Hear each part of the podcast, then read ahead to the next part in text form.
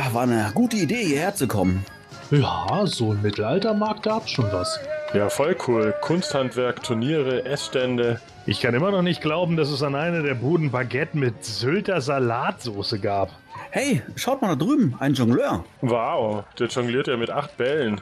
Pah, das ist doch gar nichts. Ich spiele Billard. Einhändig. In meiner Tasche. Wenn du verstehst, Manuel. Äh, okay. Das Bild kriege ich nie mehr aus meinem Kopf, danke. Hä? Wo will Sepp denn hin? Oh nein, er zieht sich wieder sein Orko-Kostüm über. Um Himmels Willen. Als er letztes Mal Hofzauberer spielen wollte, hat ihn ein Bauer verklagt, weil er seine Äpfel zu Apfelmus verarbeitet hat. Liebe Hörer, dies war eine Referenz an Hörspiel Nummer 29, Das ewige Feuer, wo Orko einem Bauern tatsächlich... Mit wem zum Teufel redest du? Oh, äh, ach, nicht so wichtig. Verdammt, da geht's schon los. Hey Jongleur, soll ich dir mal meine Zauberkunst zeigen? Hau ab, du Nerd. Ich arbeite hier. Ja, hey, wetten, dass ich deine Bälle in Vögel verwandeln kann. Hey, Finger weg, die. Ah! Oh nein, Sepp hat den Jongleur zwischen die Arme gegriffen. Naja, besser zwischen die Arme als zwischen die Beine. Gordon, du bist gerade nicht sehr hilfreich. Meine Jonglierbälle. Oh, das tut mir leid. Ähm, Künstlerpech. Wart du nur, jetzt fällt der Watschenbaum um. Du Hund, du. Nee, nee, in Hunde kann ich die Bälle nicht verwandeln, aber ich kann machen, dass die Luft stinkt. Nein, Sepp, lass das Stinkerkostüm im Rucksack. Ach, lass nur, Manuel. Der hört dich nicht mehr. Hm, das Klatschen der Fäuste des Jongleurs auf sein Gesicht ist einfach zu laut. Naja, wenigstens sind wir diesmal mit heiler Haut davongekommen. Kommt, fahren wir zu mir nach Hause. Ich habe da im Garten eine Maschine entdeckt. Die sieht aus wie, wie ein Igel aus Metall und... und Das semanische Quartett. Präsentiert von planeteternia.de. Heute haben wir gewissermaßen ein Double Feature. Richtig, denn wir sprechen über das Masters-Hörspiel Der Meisterzauberer. Sowie über unsere Meinung zur mittlerweile laufenden Shira-Serie. Und natürlich haben wir auch wieder News und Hörerfragen dabei. Ja, das alles und mehr hört ihr jetzt in Ausgabe 142 des Hemänischen Quartetts mit Larenen Wiley Sebastian Vogel, Matthias Köstler, aka Märchenbuch 23. Dem geliebten Grünschnabel Multi Manuel Miesner. Und dem unsterblichen Gordon Volkmar, aka The Immortal Hulk, äh, The Formless One. Ja, viel Spaß! Das semanische Quartett. Präsentiert von planeteternia.de. Ja, Mensch, äh, vor der Aufnahme hat der Matthias mir gesagt gehabt, das war ja total krass und lätschert, wie ich mal gefragt habe, ob ich irgendwas verpasst hatte, als ich bei der Live-Folge nicht dabei war. Und alle geantwortet haben, nö, ist eigentlich nichts passiert und ich sollte das heute nochmal fragen. Deswegen bin ich jetzt sehr gespannt. Matthias, gibt es etwas Ereignungsreiches, das du uns mitteilen willst? Äh, ja, nach eineinhalb Jahren Wartezeit ist meine Unterstützungslieferung für die Mythic Legions Advent of Decay Kickstarter Aktion gekommen. Und ja, das ist passiert. Das ist ja ein tolles Ereignis. Wenn man da eineinhalb Jahre wartet, äh, Hm. bis die Figuren kämen. Also es geht noch länger als bei Super Seven. Aber ähm, ja, es sind soweit eigentlich ganz gut äh, rausgekommen und ja, mal schauen, ob ich da mal wieder mitmache bei Kickstarter von den Four Horsemen, weil da gibt's ja jetzt schon wieder erste Gerüchte, dass die wohl Galactic Legions machen, also irgendwas Richtung Science Fiction mäßig und da bin ich natürlich auch etwas anfällig für sowas. Ja, war. Eieieiei. Ehrlich gesagt hatte ich gedacht, du erzählst uns, dass du jetzt nochmal Vater wirst, aber ich habe ganz vergessen, wir haben hier einen Nerd-Podcast. Nein, das ist tatsächlich erstmal nicht geplant. Also wir sind jetzt erst so, weil dadurch, dass wir jetzt überall fertig sind im Haus mit allen Zimmern, wir haben beispielsweise jetzt am Wochenende unsere letzten drei Lampen äh, ähm, Montiert? angebaut, äh, montiert, richtig, vielen Dank fürs Wort, habe ich vergessen. Äh, nachdem wir jetzt eineinhalb Jahre hier in der Wohnung wohnen, aber das ist ja so die Durchschnittszeit für ähm, Umzugsfassungen, die die da doch drin hängen in so Lampen. Äh, also Anschlüssen und äh, das, jetzt sind wir eigentlich soweit überall fertig und jetzt wollen wir dieses System erstmal nicht sprengen und darum bleibt es jetzt erstmal bei zwei. Na, dann bist du ja mit deinen bisherigen Kindern und den Mythic Legions voll beschäftigt. Total. Ja, äh, Manuel, ich denke, nach vier Kindern wirst du jetzt auch nicht das fünfte verkünden, oder? Nein, also da schließe ich mich jetzt Matthias an. Also, wobei ich glaube, ich würde das noch etwas untermauern und sagen, ich bin fertig mit meiner Familienplanung. ah, ja, okay. Und Manuel, hast du eigentlich mittlerweile dir mal irgendwas von den Masters wieder besorgt? Ähm, nee, in letzter Zeit eigentlich nicht. Äh, ich muss mal wieder Kontakt aufnehmen zum Stefan. Stefan, Servus, wie geht's? Ähm, und zwar ging es doch um die, ähm, helf mir mal, ich komme extra mit den ganzen Seriennamen Neo Vintage. Ich glaube, die Neo Vintage war's, wo wir ja drüber gesprochen haben, äh, die mich doch irgendwo angelächelt haben und ich mir da gerne eigentlich mal so ein äh, He-Man Skeletor äh, Tupac hätte ich jetzt beinahe gesagt. Nein, Tupac ist es ja nicht. Mal die Figuren äh, ähm, ähm, holen würde, weil die finde ich doch noch ähm, sehr interessant, muss ich sagen, nach wie vor noch. Ich sehe ich seh schon das Gespräch. So, du Stefan, äh, ich hätte gern so ein He-Man und Skeletor Tupac. Uh, das ist aber teuer. Ja, mit Kassette. Äh, wie jetzt? Äh, du meinst doch Neo Vintage? Nö, Vintage. Mit Kassette. Ja, genau. Mach Bitte. mal. Einmal geschnitten. Ah, okay, Manuel, ist schwer, aber in einer Woche habe ich's. Aber Neo Vintage musst auch nur ein bisschen warten, weil, also die Einzelkarten, die werden jetzt erst im no mit, jetzt dann Ende November gleich verschickt. Genau, von Super Seven. Also, hoffen dann ist, ja, dann ist ja noch ein bisschen, dann ist ja noch ein bisschen Zeit. Ja. Aber wie gesagt, die finde ich jetzt doch äh, sehr, sehr, sehr interessant. Ja. Ich muss mal ganz kurz mal eine ganz kleine Anekdote mal einwerfen. Ähm, ich habe ähm, ähm, seit seit ähm, einigen einigen Wochen habe ich eine neue Arbeitsstelle. Ich habe meinen Arbe- Arbeitsplatz gewechselt und äh, bin dort mit einem Kollegen ins Gespräch gekommen. Und äh, äh, weil letztendlich irgendwie mitbekommen hat, dass ich so im Bereich Audio- und Videoproduktion so ein bisschen was mache. Und dann ähm, hat er mich gefragt, ja, was ich denn so da gerade so machen würde mit Audio, weil er Musiker ist. Und dann habe ich ihm gesagt, ja, äh, ich bin hin und wieder mal so ein Podcast dabei und sowas.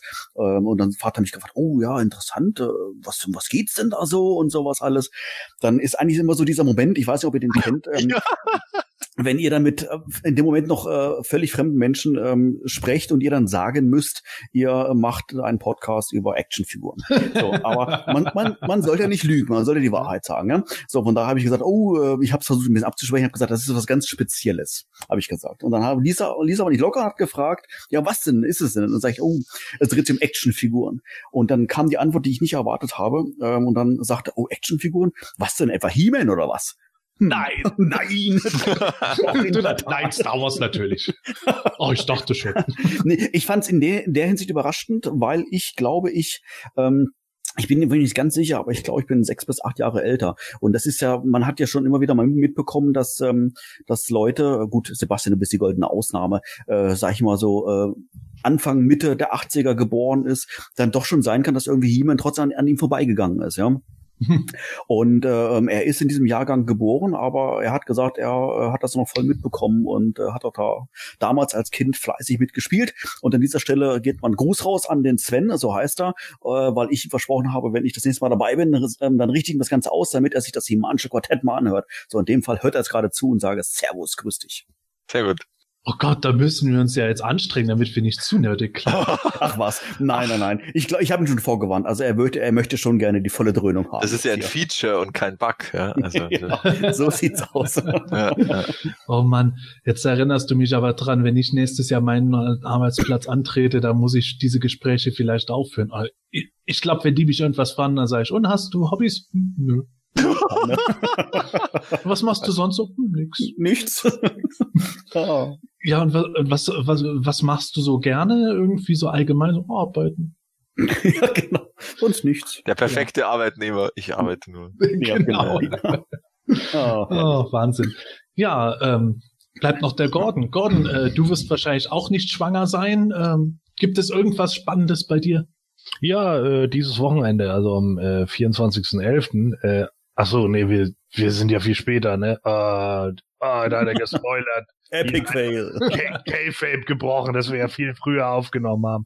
Äh, ja, am 24.11. sind wir wieder dran mit unserer Band, die jetzt äh, aufzutreten. Ähm, ja, hier auf der Band, äh, hier auf der Insel und müssen jetzt eben gucken, äh, dass wir da die ganzen Proben hinbekommen. ja, ansonsten, äh, was gibt's sonst Neues? Ja, mir wurde eine Fortbildung bewilligt zum Traumapädagogen. Äh, damit kann ich euch dann bald alle kurieren mit euren Traumata. die ihr dann alle Ich wollte gerade sagen, deswegen bist du hier dabei. ja, eben. Ja. Ne, äh, Also dafür bin ich da. Und ähm, ja, ansonsten äh, gehen die Weihnachtsbereitungen so langsam vor. Ja, stimmt, ja. Das Ja, heißt, du, das heißt, du bist, du bist dann nicht bei Rock am Ring, du bist dann bei Rock am Sylt oder Rock auf Ja. Sylt. Genau, Rock am Sylt. so, so ungefähr, ja. Sehr gut. Sehr gut. Wow. Ja, prima. Also mittlerweile geht doch ein bisschen mehr bei uns ab. Nicht mehr so langweilig wie im Sommer. Ja, irgendwie, ja. Da war einfach kurz mal nix. Da war einfach nur, Sommerloch. Sagen wir noch. ja, Wahnsinn. Also bevor wir hier jetzt ins nächste Loch steuern, würde ich sagen, fangen wir direkt mal mit den Fanfragen an. Ich habe noch nicht alle mitgenommen, die in der Zwischenzeit angetrudelt sind, aber ich wurde darauf hingewiesen, dass wir in unserer großen Q&A-Folge ein paar Fragen vergessen hatten vom PE-User Thieler Hollig. Die würde ich jetzt mal schnell einbinden. Nämlich, Thieler Holligs erste Frage war, mich würde mal interessieren, was wohl die Idee hinter Thielers Schlangenzubehör war. Es ist ja mittlerweile bekannt, dass es eigentlich zur Gottes gehört, aber auch sie hat doch keinerlei Verbindung zu Schlangen. Ja, hat da jemand mal was gehört? Nicht direkt.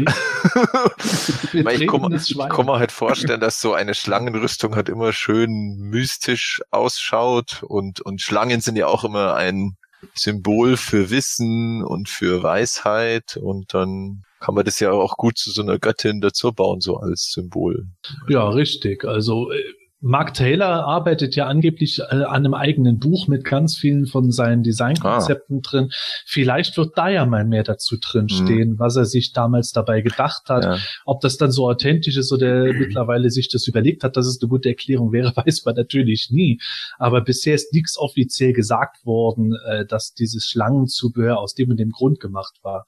Es war ja damals so, dass dieses Schlangenzubehör zur nicht Gottes, sondern zur Zauberin gehören sollte. Aus der weiblichen Figur sollte eben einmal die Zauberin gemacht werden, die dann als grünhäutige Gottes heutzutage bekannt ist und das andere wäre halt die Thieler-Figur gewesen, ohne Schlangenzubehör.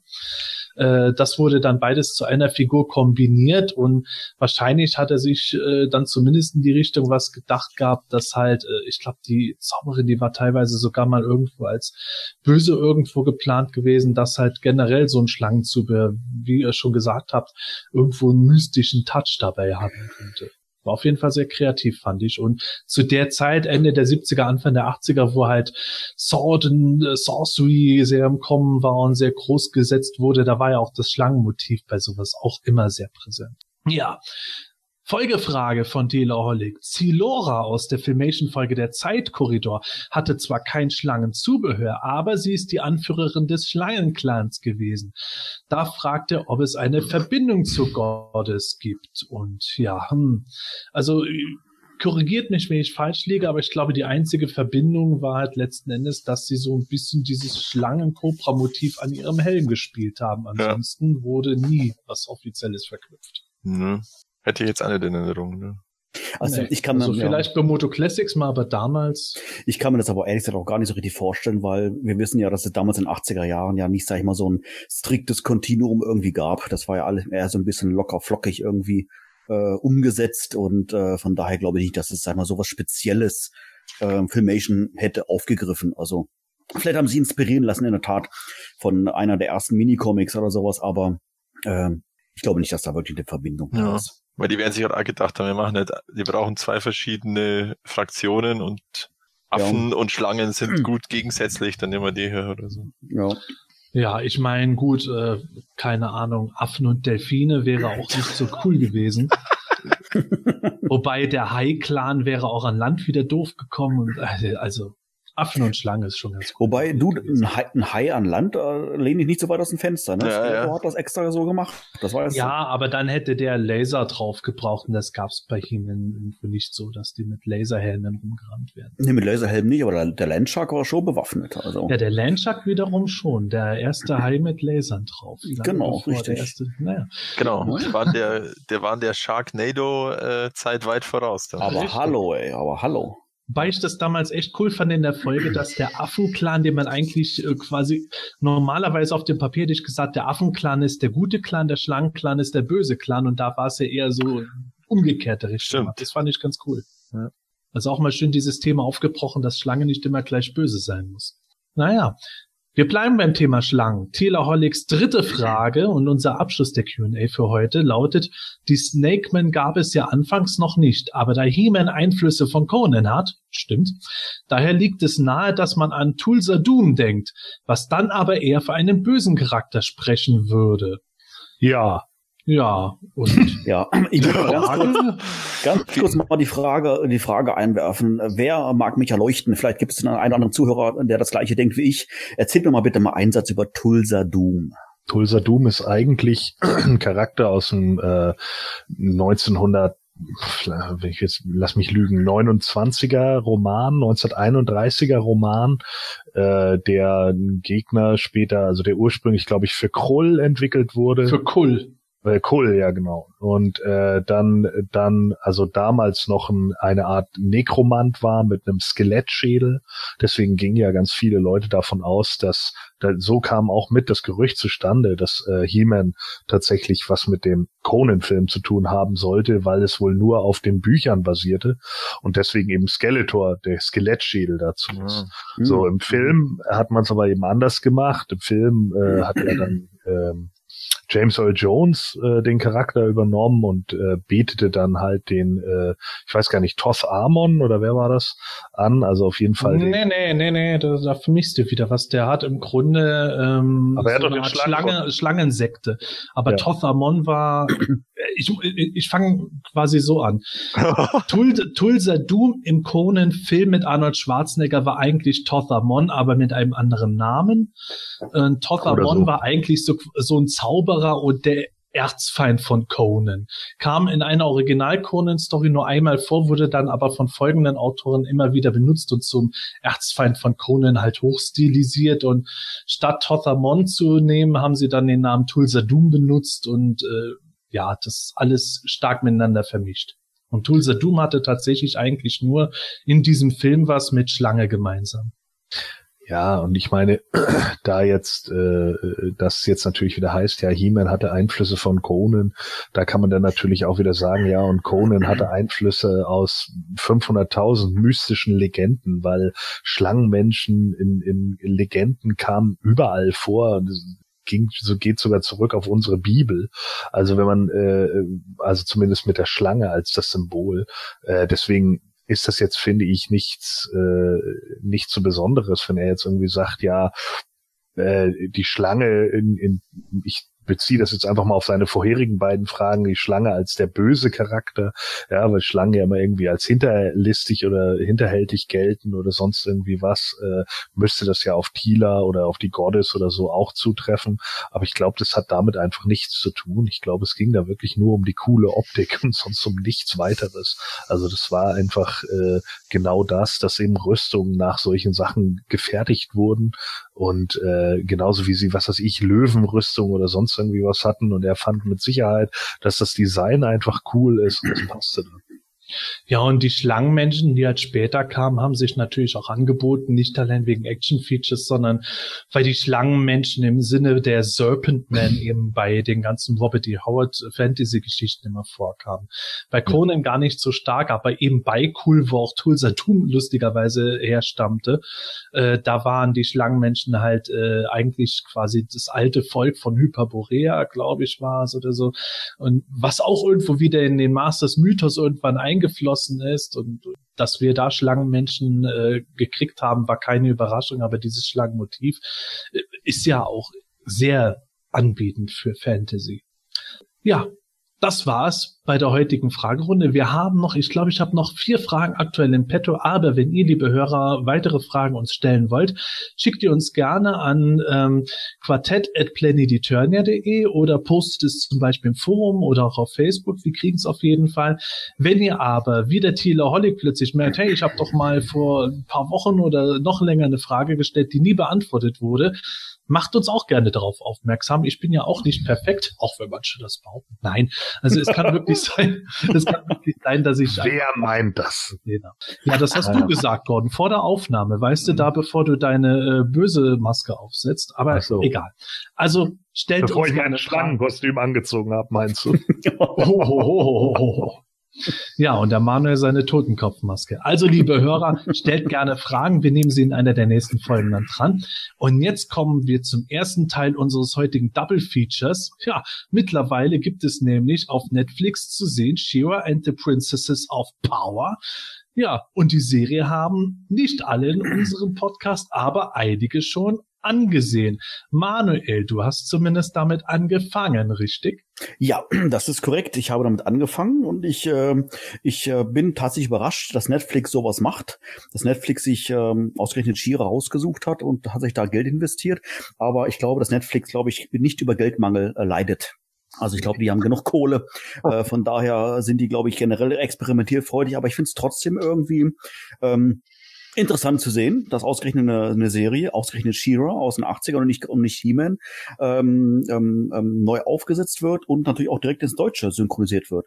Hätte ich also unter normalen Umständen so fernsehtechnisch nicht erwartet. Netflix macht das, ich find's cool. Was denkst du darüber, äh, wie die Leute irgendwo vor die Befürchtungen zu Serie hatten, wo sie gesagt haben, naja, das wird halt irgendwo schwierig, weil da irgendwie alles an gerade Gender-Randgruppen-Themen irgendwo reingebracht wird und das ist dann nicht mehr She-Ra, wie She-Ra eigentlich sein sollte und es ist dann alles nur noch so eine Lesbian-Gay- äh, Kampagne irgendwo verdeckt in einer Kinderserie. Also es gab da teilweise extrem harsche Kritik. Wie stehst du jetzt dazu, nachdem du zwei Folgen gesehen hast? Also äh, ich habe sogar drei gesehen, aber Oh, ähm, drei. ui, drei, Stimmt, Wahnsinn, unfassbar, drei Stück, so viel. Ähm, nein. Also ähm, ich muss ich muss sagen, dieses äh, diese Kritik im Vorfeld, ich habe jetzt das nicht jetzt wirklich im Detail alles durchgelesen, aber das was ich gelesen habe, das ist für mich so ehrlich gesagt diese typische, das ist doch nicht Orko-Kritik, ja. Ähm, alles, was irgendwie neu ist, wird erstmal in, in, in Frage gestellt und wird äh, kritisiert, äh, weil es, sage ich jetzt mal, nicht den, den Erwartungen ähm, des, ähm, ähm, ich, oh Gottes Willen, ich hätte es beinahe gesagt, alternden Fans, aber ich bin ja selber alter, alterner Fan, das wollte ich gar nicht sagen, aber den Fans in den, in den äh, Ende 30ern, Anfang 40ern, ähm, sag ich mal, der hat eine gewisse Vorstellung, äh, ähm, die vielleicht nicht immer ganz realistisch ist, weil er auf der einen Seite möchte er Nostalgie haben, äh, die ihn an die 80er Jahre erinnert, an seine unbe an unbeschwerte Zeit als Kind, aber doch irgendwie eine Neuinterpretation. Das soll beides eine so eine perfekte Symbiose sein und das ist, glaube ich, eigentlich gar nicht möglich. Äh, von daher, ähm, entweder habe ich etwas, was aussieht wie aus den 80ern und ähm, ist letztendlich vielleicht auch dann schon wieder langweilig für die andere Gruppe oder ich habe was, was neu interpretiertes und dann ähm, meckern, sage ich jetzt mal, die wirklich die, die Hardcore-Fans aus den 80ern rum. So, ich bin da ein bisschen offener. Also ähm, ich habe den Trailer im Vorfeld schon gesehen. Ähm, von daher war mir bewusst, um was es geht. Natürlich, es ist gewöhnungsbedürftig, aber ich sage mir auch, ich bin ja nicht die Zielgruppe. Also das Ding hat keine FSK 18, dass ich es mir jetzt angucke, sondern es ist halt schon eine Serie, die für ähm, Kinder, ich weiß nicht, so 8, 9, 10, 11 äh, vielleicht ausgelegt ist, vielleicht auch sogar noch ein bisschen jünger. Ich weiß es nicht. So, von daher, da ich nicht die Zielgruppe bin, kann ich es unmöglich jetzt auch mit meinem ähm, ähm, Empfinden, wie ich sie gerne hätte, ähm, sage ich jetzt mal, äh, bewerten. Und äh, deshalb bin ich da offen reingegangen in, in, die, in die Serie, habe sie mir angeschaut und ähm, kann so die Kritik im Vorfeld ähm, jetzt nicht ganz nachvollziehen. Mich hat sie unterhalten, die Serie, und ich muss zugeben, den die äh, die Kritik der äh, der Homosexualität, die du jetzt gerade sagst, Sebastian, habe ich im Vorfeld gar nicht mitbekommen. Ähm, würde mir jetzt aber auch wäre mir jetzt auch so gar nicht aufgefallen, ehrlich gesagt, äh, weil ich äh, She-Ra als Serie kenne und da sind nun mal 99 Prozent alles Frauen und da ist ein Mann dabei mit einem Herz auf der Brust. Nun ja, äh, was soll man dazu noch sagen? äh, im, Im Umkehrschluss könnte man es von Heeman aus den 80ern genauso behaupten. Ja, da waren jetzt äh, Tila, einer der wenigen Damen, natürlich mit des Haushaus noch dabei. Ähm, könnte man ähnliche Argumente anbringen. Also ich habe das nicht empfunden, dass das irgendwie äh, ich sag mal, unterschwellig sexualisiert wäre oder sowas alles. Also ich habe mich jetzt unterhalten gefühlt, um es mal so deine erste einleitende Frage zu beantworten. Mhm. Ja, okay, dann gebe ich das direkt mal an Gordon weiter, der durchaus nicht mit Kritik spart, wenn er sie angebracht sieht. Gordon, wie siehst du das Ganze? Ja, äh, das kann man schon als Kritik ansehen. Also die Sache ist halt die, ähm, für mich ist dieser Diversity-Anklang, den sie dahinter haben wollen, ja, du bist ein kleines Mädchen und äh, du darfst aussehen, wie du willst und alle sind gleich gut und hast du nicht gesehen, das ist ja erstmal was, was jeder vertreten kann. So, ja, da, es ist halt nicht eine, eine, ein Color Swap wie bei der alten She-Ra, ja. Alle sehen aus wie She-Ra und hatten nur eine andere Haarfarbe. So im Endeffekt. Also es ist ja halt in der Regel so gewesen, weil Filmation dann natürlich auch irgendwie Geld sparen musste und hast nicht gesehen und da sahen sich natürlich viele Charaktere sehr ähnlich. Ähm, das ist jetzt nicht mehr der Fall. Andererseits ist es mir ganz ehrlich gesagt aber viel zu oberflächlich, was das angeht. Ähm, denn äh, diese einzelnen Sachen werden überhaupt nicht rausgearbeitet, sondern sie werden einfach nur dargestellt. Und das sieht man an diversen Charakteren. Das sieht man an der Spinnerella, das sieht man an der Netossa, äh, das sieht man in gewissen Zügen an der Froster etc. So, die haben zwar so ihre Mini-Auftritte, aber richtig erarbeitet sind die Charaktere eigentlich nicht. Ähm, Zudem kommt dann natürlich dazu, und das ist halt immer das Witzige bei diesen Diversity-Sachen, einerseits sagt man sich dann, ja, wir wollen hier alles irgendwie abbilden und deswegen haben wir einen farbigen und wir haben eine Inuit und wir haben zwei lesbische Frauen. Aber in diesem Diversity-Ding kommt dann der, wie nennt man das heute, CIS White Male dann natürlich vollkommen zu kurz, weil der normale weiße Mann ist entweder eine Pfeife in Form von Seahawk oder eine noch größere Pfeife in Form von dem Nerd bei der Horde, mit dem Bo nicht mal reden will, wenn er ihn zuquatscht im Gefängnis. cool. Sorry, aber das sind, da sind so viele Sachen äh, drin, ähm, die mich einfach in dem Moment nerven. Gar nicht so sehr, weil einige Sachen einfach äh, äh, ungerade oder unrund geschrieben sind. Die Story ist schon in Ordnung. Ähm, aber man merkt eben so, dass dieses, äh, dieses Diversity-Ding, was sie da drinnen haben, das ist für mich nicht gelebt, sondern es ist für mich einfach Masche. Das ist ein Stilelement. Das ist äh, gerade ein Trend. Und sowas finde ich immer ätzend. Das ist so wie mit Veganismus 2006. 2007 sind in Hamburg, in Berlin etc. überall Veganer-Shops aufgemacht worden, die dann 2010 wieder schließen musste, weil keine Sau mehr da einkaufen gegangen ist weil es ein Trend war. Und so sehe ich das hier momentan auch. Hollywood hat das jetzt erkannt, so. Hollywood ist halt Hollywood, ja. Und die bilden nicht die Realität ab, sondern sie gehen eben mit Trends. Und das ist für mich ein Trend. Und das kann ich hier auch an diversen Beispielen in der Serie klar machen, warum. Dann gebe ich das Heft mal direkt an den Matthias weiter. Würdest du dem irgendwo zustimmen oder sagst du da was anderes zu? Also ich habe es ja auch komplett gesehen und äh, also ich finde nicht, dass das irgendwie groß auffällt, dass da ja gut, wie gesagt, also das kann man jetzt schon zur Sprache, also Spinnerella und Netossa, das ist relativ eindeutig, aber eben auch nicht jetzt so das ist jetzt das Beste, was es gibt, sondern die sind, die stehen halt da rum und dann wird's klar. Oder, oder, ja, es gibt halt ein paar Anspielungen und so, aber es, es, also, es fällt halt nicht auf und das finde ich, meiner Meinung nach ist das, ist das eigentlich so, so wie es sein soll, dass es heute nicht, da, dass es heute nicht auffällt, sondern dass es halt ist und dass es normal ist und dass es keinen stört in die eine oder andere Richtung, also zumindest auf Seiten der Rebellion. Ich weiß nicht, wie es in der Horde ist. ähm, also jetzt insgesamt von diesen äh, von diesen Befürchtungen, dass das hier ein, ein großes äh, ähm, Lesbenfestival und alles hetero ist schlecht. Das ist es meiner Meinung nach überhaupt nicht. Und was ja auch teilweise immer die Befürchtung ist, dass da irgendwie Kinder indoktriniert werden sollen mit irgendwelchen äh, aus irgendwelcher Sicht nicht normalen Dingen, das ist jetzt ein Zitat oder nicht, äh, das ist nicht meine Ansicht, also das ist totaler Blödsinn äh, meine Tochter schaut sich das an und die denkt da keine Minute drüber nach, ob das irgendwie, warum sind da jetzt zwei Frauen und warum ist da jetzt nur ein Mann. Und das so. wirst du schon noch sehen, wenn sie 15 wird. Das ist mir dann auch wurscht, wenn sie, wenn sie sich dann auf Shira bezieht. Ja. Nein, also der Punkt ist halt für mich einfach so, latente Untertöne in dieser Serie gibt es halt einfach. Das ist ja das, was der alten Serie, äh, die Serie, die war so goofy. Die, die Serie ist, ist doch vollkommen lächerlich. Alle Frauen sehen toll aus in der Serie. Das gibt, äh, äh macht doch für kleine Mädchen macht das doch ein komplett falsches Bild, äh, wie eine Frau zu sein hat. Also ändern wir das jetzt alles. Ja, okay, dann habt ihr die latenten Untertöne geändert und ersetzt sie durch neue latente ja, Untertöne. Aber, aber es ist ja nicht bloß dieser Unterton, sondern es sind, es sind ja ganz unterschiedliche. Ja, sicherlich. Dass es ja. eben unterschiedlich sind. Das ist ja, ja Diversität, dass es eben unterschiedlich ist und nicht ja. alles das Gleiche. Richtig, aber genau darum geht's ja. Es ist äh, für mich halt einfach, viele Charaktere sind, äh, schwimmen einfach nur so dahin. Es ist einfach nur so ein bisschen bla. Was mir an der Serie besonders missfällt, ist, dass äh, witzigerweise, und deswegen sage ich, es ist Hollywood, die alte Serie die war vielleicht cheap, die war vielleicht auch teilweise cheesy, aber sie hatte eine Protagonistin, die sich ihrer Sache sicher war. Ne, die hatte abgeschlossene Folgen und selten Folgen, die übereinander übergreifend waren. Aber die ist eben nach vorne gegangen, so. Die war mutig, die konnte halt alles. Die, die, da waren die, die Mädels, die, die, die Good Guys, waren halt die starken, schlauen, die die Bad Guys echt vorgeführt haben. Hier frage ich mich zwischenzeitlich, was für große Pfeifen müssen die Bad Guys eigentlich sein, wo die Good Guys schon solche Pfeifen sind?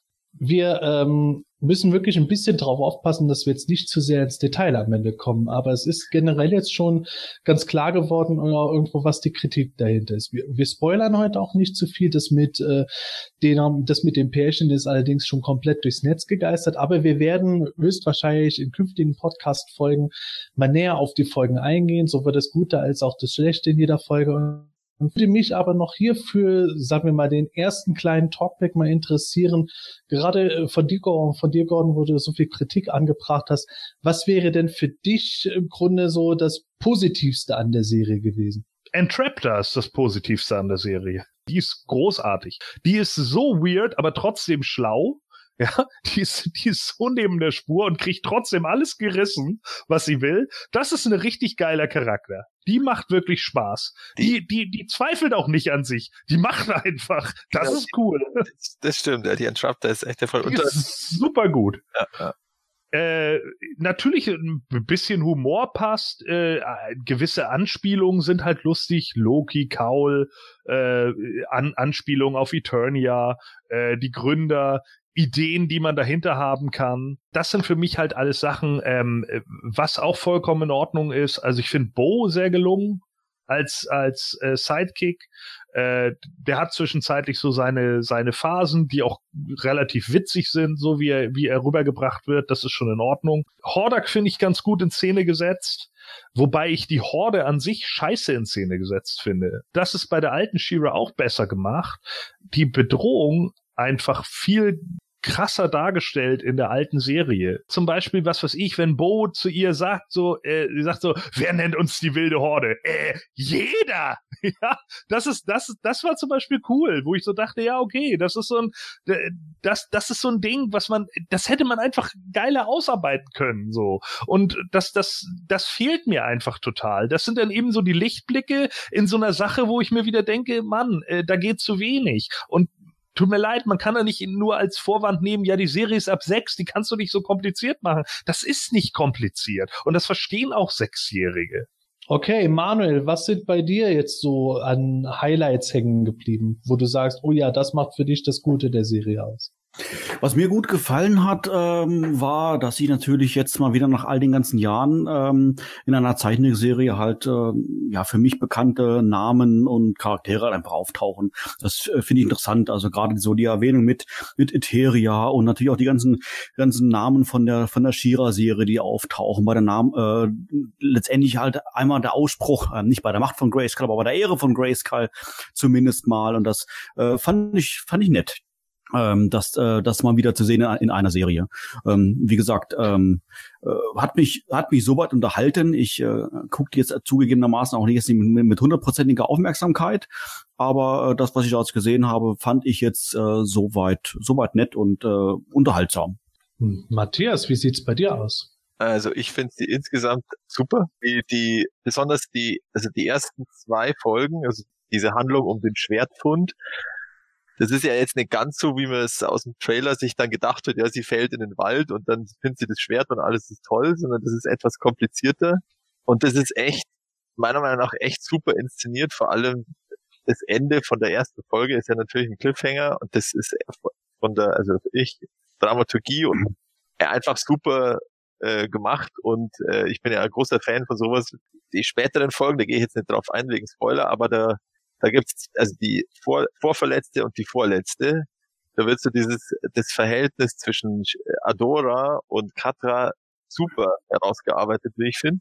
Und auch von, von der Art, wie das gemacht wird, ist fantastisch, finde ich. Und äh, ja, also so kann es gern weitergehen und äh, ich bin schon sehr gespannt, wenn hoffentlich die nächste Staffel bald kommt. Es gibt ja schon so Spekulationen, dass es vielleicht sogar im Frühjahr ist, weil ja immer gesagt wird, ja, bei Voltron, da kommen sie irgendwie ja im drei, vier Monatsrhythmus so ungefähr die Staffeln.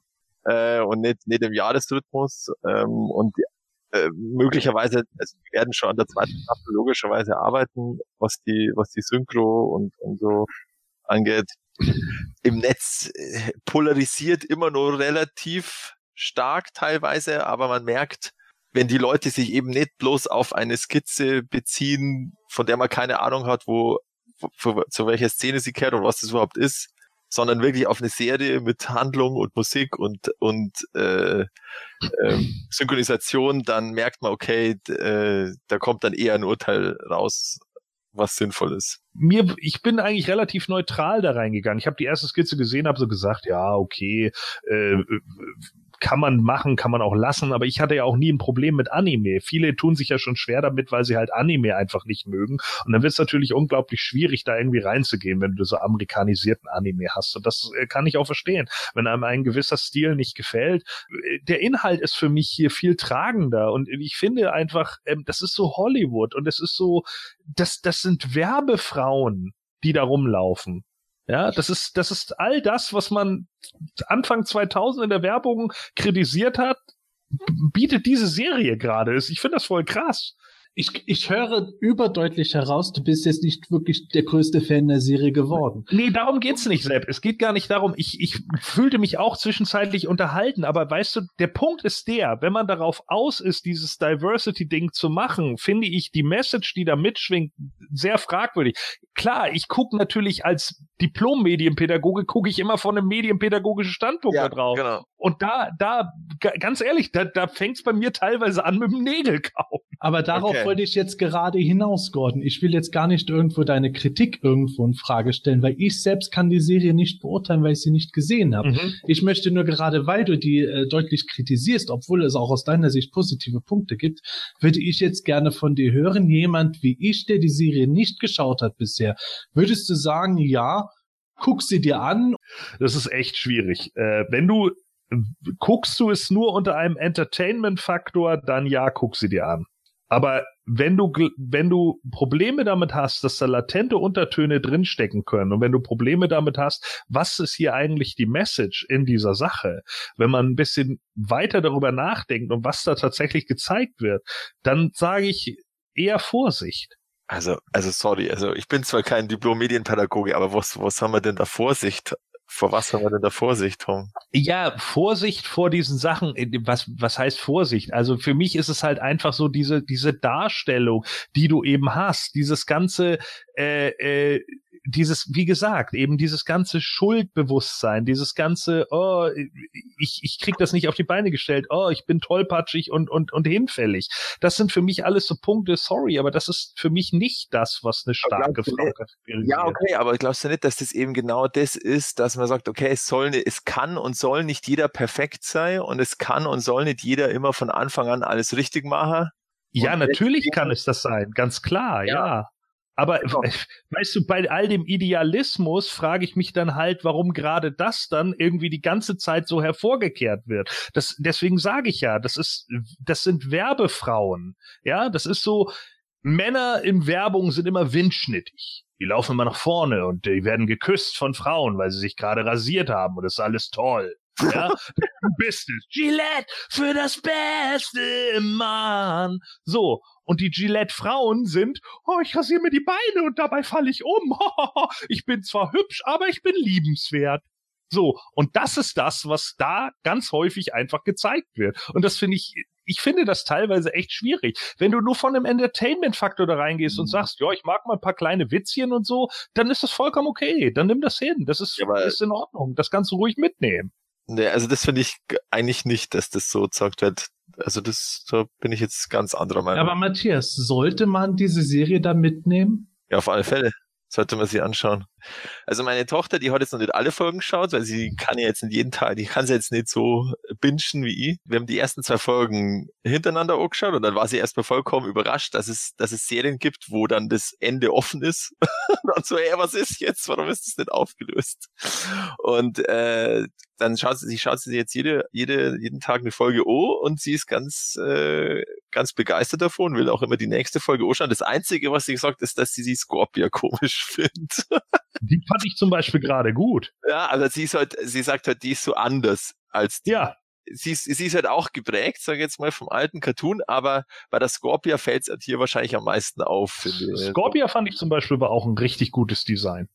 Tatsächlich, da muss ich meiner Tochter zustimmen. Ich finde, Scorpia ist eigentlich von, von den Änderungen, hätte ich jetzt am wenigsten gebraucht, aber, aber ist vollkommen in Ordnung. Ja. Aber also ich finde, man sollte da nicht so viel rein interpretieren in das Ganze, ja. Also es ist eine, eine Serie, die einfach darstellt, dass man äh, eben nicht perfekt sein muss und eben auch eben dann, es, es sind eben dann mal zwei Frauen ineinander verliebt, aber das wird jetzt nicht groß dargestellt, sondern Ja. das ist halt so. Ja, also ich kann einfach nur sagen, ist, ist sie besser als die alte Serie? Sehr wahrscheinlich, was, was die Weiterentwicklung der, der einzelne Sache angeht. Ja. Ne? Weil einfach da auch eine zusammenhängende Story ist. Und so wie sie es aufeinander aufbauen und wie sich, wie Entwicklungen entstehen, gerade Ketra, finde ich, hat, macht eine ganz gute Entwicklung durch in der Serie so. Äh, da, das ist natürlich besser als, als in der alten, weil die alte ja auch gar nicht darauf ausgelegt war. Das war immer nur Ja, ja, klar. Solo-Folgen. Ja, logisch, dass du eine Serie, die jede Woche oder wann auch immer, jeden Samstag in der Früh läuft, eine Folge, dass du dort keine durchgehende Geschichte mal kannst. Genau. Das ist etwas anderes, als wenn du dir eine 13 Folgen bei Netflix haust. Richtig. Ich, ich glaube, die Positionen sind jetzt erstmal klar. Wir werden mit Sicherheit noch sowohl Lob als auch Kritik bei den Besprechungen der einzelnen Folgen bringen. Aber ich möchte jetzt doch gerne dem Manuel das letzte Wort erteilen. Manuel, aus deiner Sicht, Serie schauen, ja oder nein? Ja, ich würde es auch empfehlen, dir, dir anzuschauen. Ähm, ich habe jetzt ganz interessant eurer Unterhaltung äh, zugehört ähm, und ich, ich habe jetzt für mich entschieden, ich bin, glaube ich, da eher eher einfach gestrickt ähm, und so wie Gordon es erklärt hat, so der, wie hast du gesagt, Gordon, der der, der Konsument, der es einfach Mhm. jetzt quasi anschaut, glaube ich, so irgendwie waren deine Worte. Ähm, ja, wie ist ja, ist ja nicht abwertend gemeint, aber ich glaube, dass ich so so da gestrickt bin. Ich möchte einfach da mich da unterhalten lassen, mir einfach eine Serie angucken. Ich denke da ehrlich gesagt überhaupt nicht drüber nach. Alte besser, neue besser, was ist hier schlecht, was ist dort schlecht. Ich gucke es mir einfach an. Und äh, wie gesagt, ähm, ich werde danach kein, kein Memorandum drüber schreiben oder sowas alles. So und von daher, wenn sich jeder, wenn sich, wenn sich jemand da unterhalten lassen möchte, äh, würde ich es auch empfehlen. Schau sie dir an, guckst du dir an. Ähm, wenn sie dir gefällt, guckst du weiter an. Wenn sie nicht gefällt, mach wieder aus. Also wie gesagt, ich persönlich würde einfach sagen, gib ihr eine Chance und switch mal rein. Gut, damit wollen wir es für heute mal bewenden lassen. Ihr seht schon, für die kommenden Folgen erwarte ich mir da schon noch einige interessante Diskussionen untereinander. Wir werden auf jeden Fall in künftigen Quartettfolgen auf die einzelnen Episoden noch eingehen, dann auch mit etwas mehr Spoilern, als wir jetzt gemacht haben. Und deswegen werde ich jetzt abbrechen an dieser Stelle und sagen, wir machen weiter mit unseren News.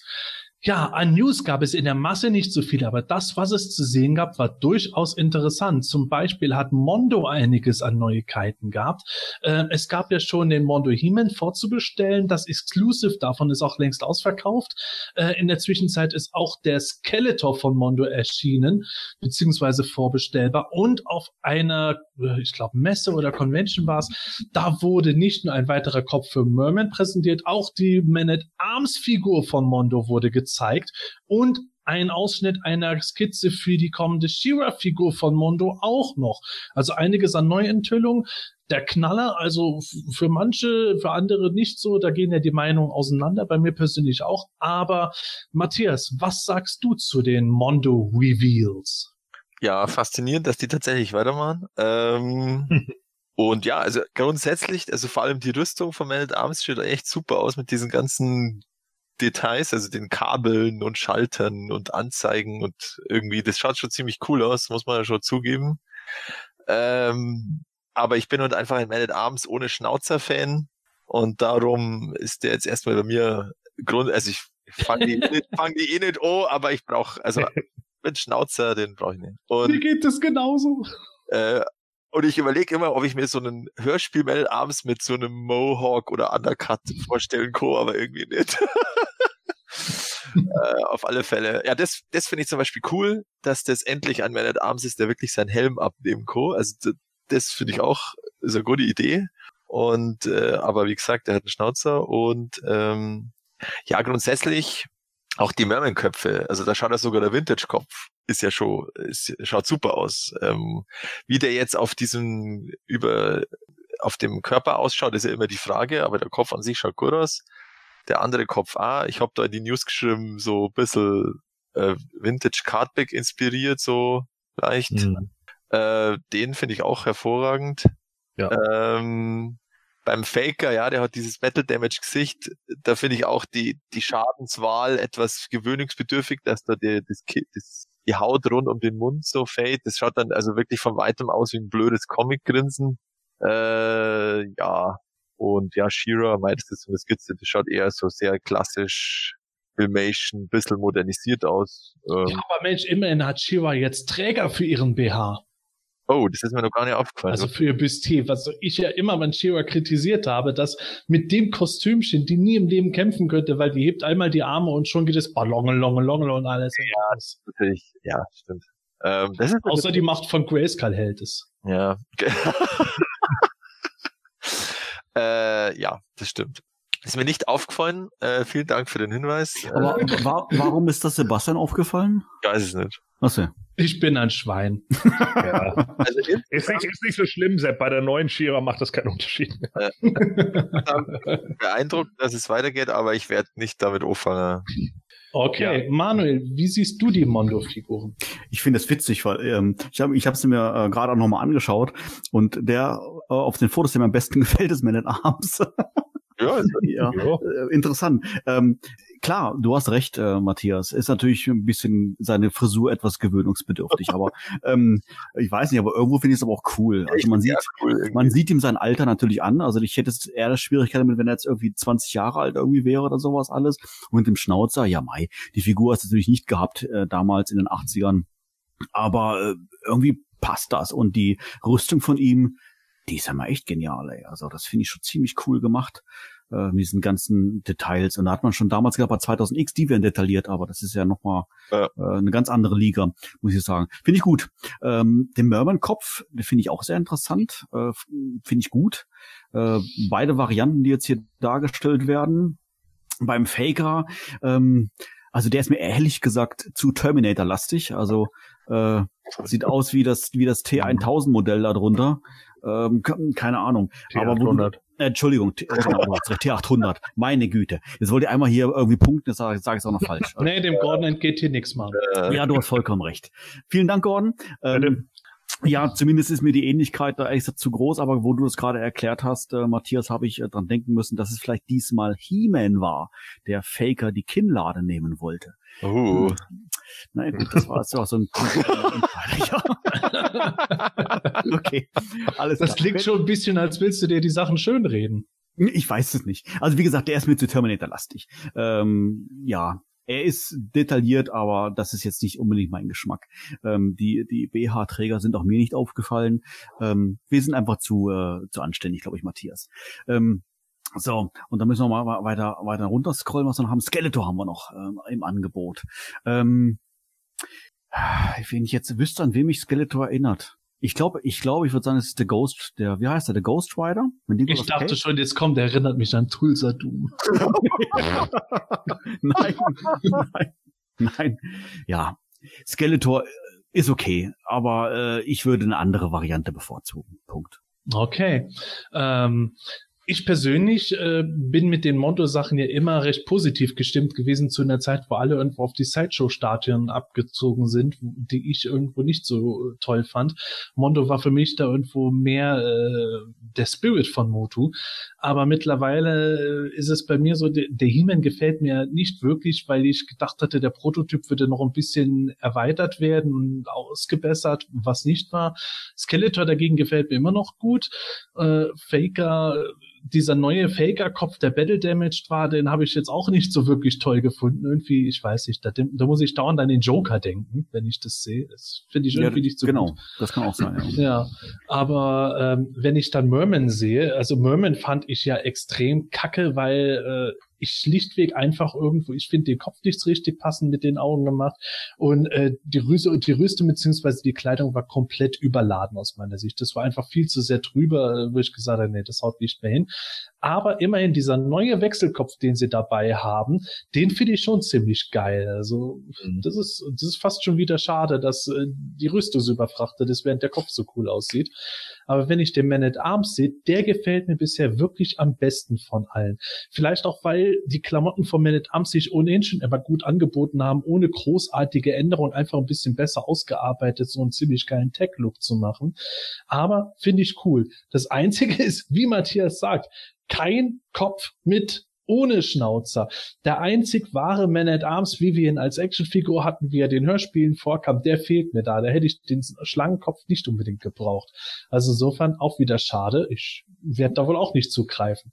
Aber Shiwas äh, Träger am Bustier, die überzeugen mich jetzt schon. Und die, fehlen, die fehlen dann hinterher bei der Figur wieder.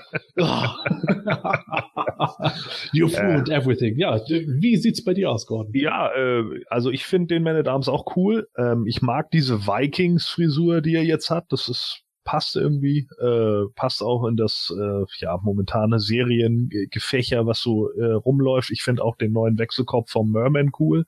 Äh, ich finde sogar den Vintage Merman Kopf ganz cool, aber ich glaube, der wird auf dieser detailreichen Rüstung nicht aussehen. Also das, das, ich müsste mir das angucken als als Figur an sich mit diesem Kopf drauf, aber ich glaube, das sieht komisch aus. Also ich kann mir nicht vorstellen, dass das wirklich hinhaut. Bei dem anderen kann ich mir das schon vorstellen.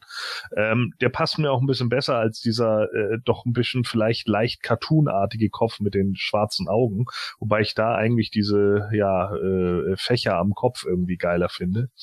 Ich hatte gedacht, als ich den den Faker das erste Mal gesehen habe, habe ich mir gedacht, eigentlich ist es gar nicht so schlecht, dass sie mal einen anderen Battle Damage haben. Klar habt ihr irgendwo recht, so es sieht ein bisschen blöd aus, weil es jetzt irgendwie so aussieht, als wenn er breit grinsen würde und sowas, aber andererseits dieses weggerissene Auge, wo man dann das, das rote bionische T800 Auge drunter sieht, das haben wir jetzt schon Mal gehabt. Ich glaube, die, wieder war. ich glaube, die wollten einfach in eine andere Richtung gehen, so. Die haben sich, glaube ich, gedacht, ey, das machen wir jetzt mal nicht. Wir machen unsere eigene Interpretation davon, so. Und ich kann mir irgendwie vorstellen, dass, dass, dass das so deren Intention war, dass He-Man halt direkt, he, he aimed for the teeth, ja. und dann Peng, so, ah, Mist. Es sind ja doch aus Stahl, die Zähne. Naja, und äh, ich ja. Ich stelle mir jetzt vor, wie Himmel mit gebrochener Hand ja, in der Arztstube steht und Tina daneben schüttelt den Kopf. Ja. Oh mein Gott, Himmel, du bist fast so blöd wie Adam. Äh, ja, okay, Tila, wenn du das sagst. Naja, also, äh, ja, keine Ahnung. Ansonsten, äh, ich kann es ein bisschen verstehen äh, mit dem, mit dem äh, Ghost Rider-Ansatz. Das liegt an diesem äh, Schädel, der den, den offenen Mund hat. Ne? Das war immer so dieses, dieses äh, Marvel-Logo äh, äh, vom Ghost Rider eine Zeit lang, ne? wo er da mit diesem offenen Mund dann so geschrien hat in den Flammen. Deswegen, glaube ich, kommt das, kommt dieses äh, durch den offenen Skeletor-Mund gerne mal dieses Ghost Rider-Image da irgendwie in den Kopf. Mhm. Also generell finde ich die Mondo-Figuren schon ganz geil. Ähm, ich muss echt sagen, so für, für Adult Collector sieht das echt cool aus. Ähm, es sind gute Eigeninterpretationen bisher, also keine Eigeninterpretationen, bei denen ich irgendwie denke, boah, das ist jetzt aber super weit ab vom Original, dass, dass es irgendwie gar nicht mehr passt oder so. Die finde ich schon recht mächtig, ähm, aber ich glaube, einsteigen werde ich da auch nicht. Die sind mir einfach zu teuer. Ja, das ist bei mir auch so ein Punkt, wo ich sage, sowas wie Mermans überfrachtete Rüstung, naja, damit könnte ich jetzt klarkommen, wenn die Figur jetzt irgendwo so viel wie eine Moto Classics Figur kostet und in der Größe ist. Aber bei 160 Dollar aufwärts ist es halt dann doch irgendwann zu schad um das Geld. Ja. Ja, aber wir haben ja noch weitere Sachen. Es gibt nämlich auch neue Fanartikel von Funko und Golden Books. Matthias, kannst du uns da ein bisschen was zu erzählen? Ja, die waren auch auf der Designer-Con, also der gleichen Con, wo Mondo auch ihre Sachen vorgestellt hat. Und ähm, natürlich hatten sie da auch wieder Exclusives. Äh, unter anderem ein Skeletor-Müsli. Hm. okay. Ja, also ähm, wie so ganz klassisch auf Müslis ist ja immer eine Figur drauf, die das Müsli so präsentiert. Und da war es halt der Pop Vinyls äh, Battle Armor Skeletor, der so violette Pops oder Loops äh, äh, vor, äh, präsentiert in der Müsli-Schüssel.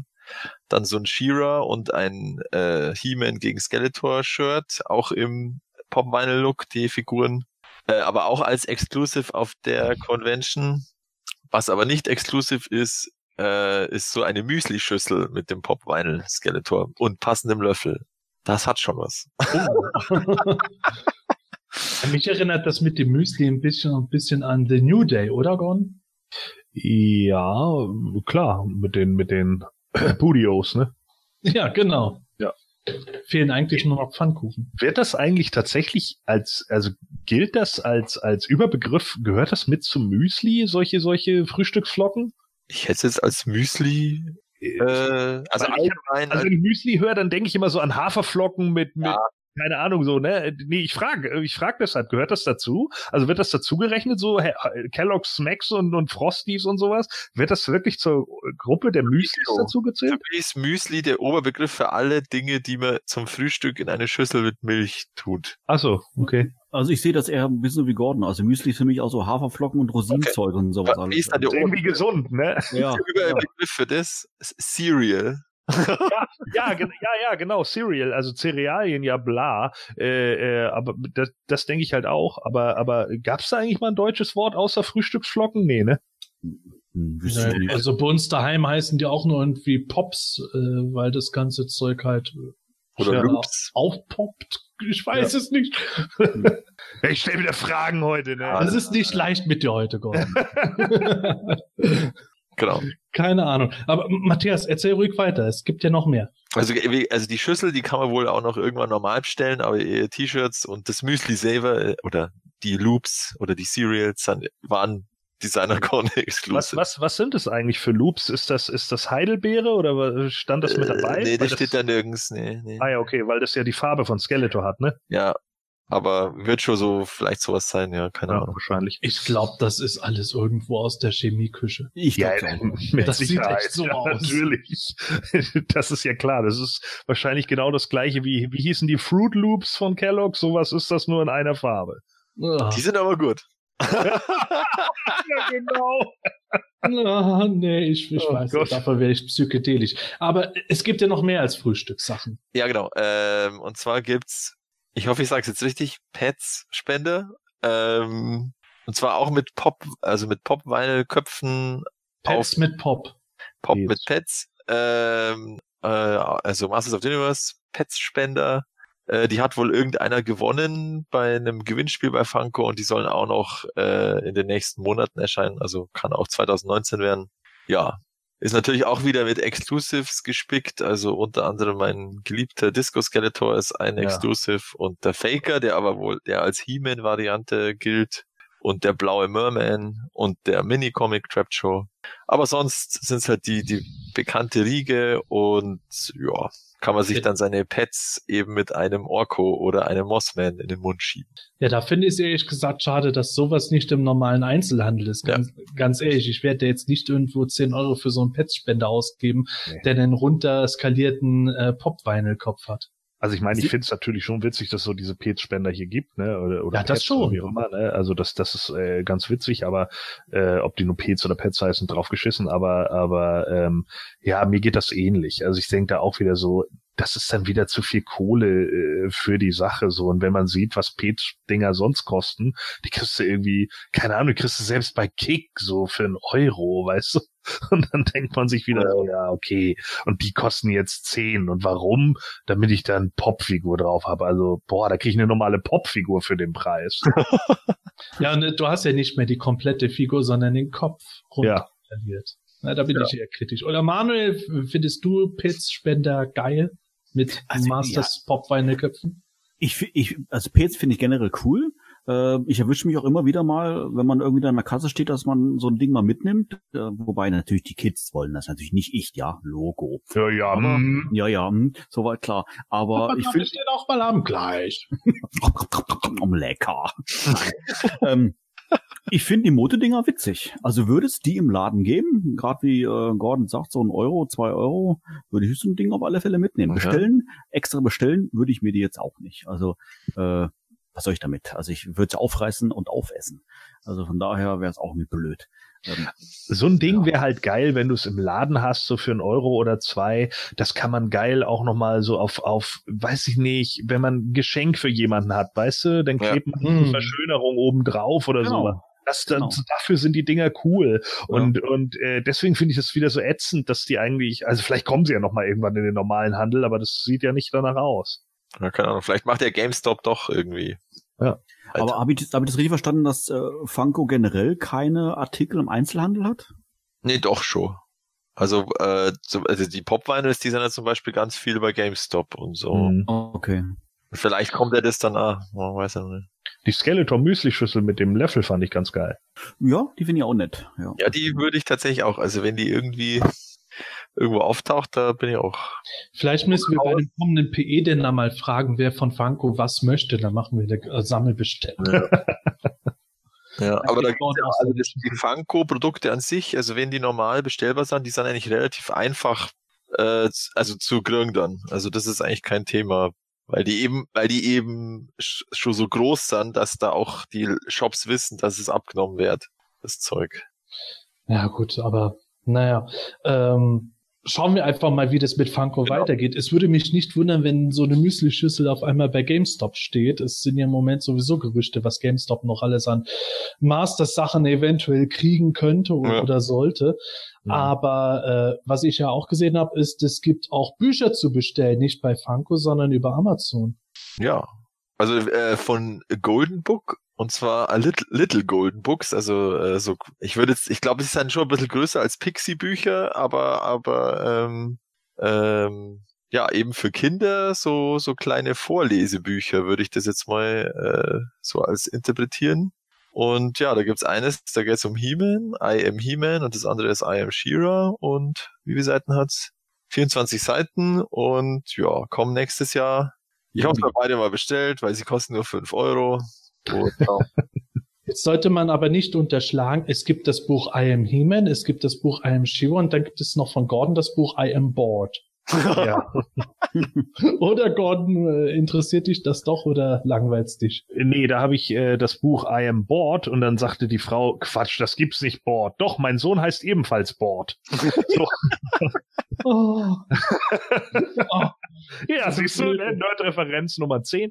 So, also, ähm, ja, das, das scheint jetzt ja tatsächlich, also ich hatte das jetzt ehrlich gesagt so interpretiert, dass es wirklich darum geht, äh, äh, dass das für Kleinkinder ist. Ja. Ne? ja, ja. Und äh, dafür ist es ja in Ordnung. Also klar, ne? Für ich, da ich jetzt noch kein Kle- Kle- Kleinkind hab und das jetzt in den nächsten zwei bis drei Jahren erst ins Haus steht, vielleicht hole ich die dann mal, dann ist vielleicht ganz witzig. Aber oh, in den nächsten zwei bis drei Jahren steht bei Gordon Nachwuchs im Haus. Spoiler! Spoiler. Ladies and Gentlemen. Ja. Aber Ihr habt es hier zuerst gehört. wie gesagt, also zum, zum, zum Vorlesen, also man, ich denke mal, die Texte sind relativ einfach dann zum Simu simultan ins Deutsche zu übersetzen. Und, Ja, klar. Es wird ja alles relativ einfach gehalten. Ja, ja. Dafür finde ich es auch in Ordnung. Also äh, ich, ich warte ja immer noch darauf, dass diese äh, uralt, äh, es gab so uralt Heftchen von Remus über Onkel Teekanne und Spatenpaul. Ich will, dass die wieder neu aufgelegt werden. Okay. Hä? Was? Ja, ja ihr, ihr kennt die nicht, das weiß ich, aber die waren super. Okay. Okay, gut. Äh, mir Ich, ich glaube, ich muss mir die Bücher auf jeden Fall holen. Und dann, keine Ahnung, ich mache vielleicht, ach, ich weiß nicht, vielleicht mache ich mal ein Video, wo ich eine Live-Lesung mit den Dingern mache. Das, ich weiß es nicht, aber die sind, ich glaube, die, den Spaß gönne ich mir mit denen.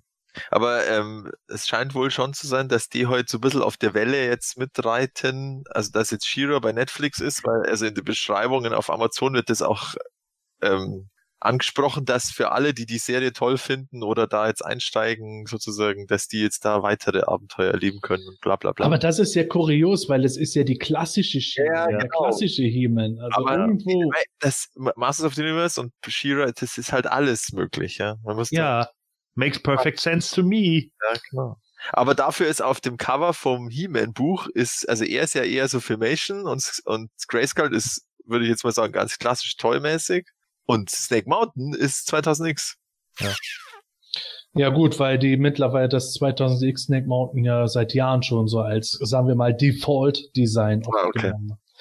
Ich glaube, daran liegt das irgendwo. Das hatte Matty Collector auch auf vielen Postern so. okay, ja.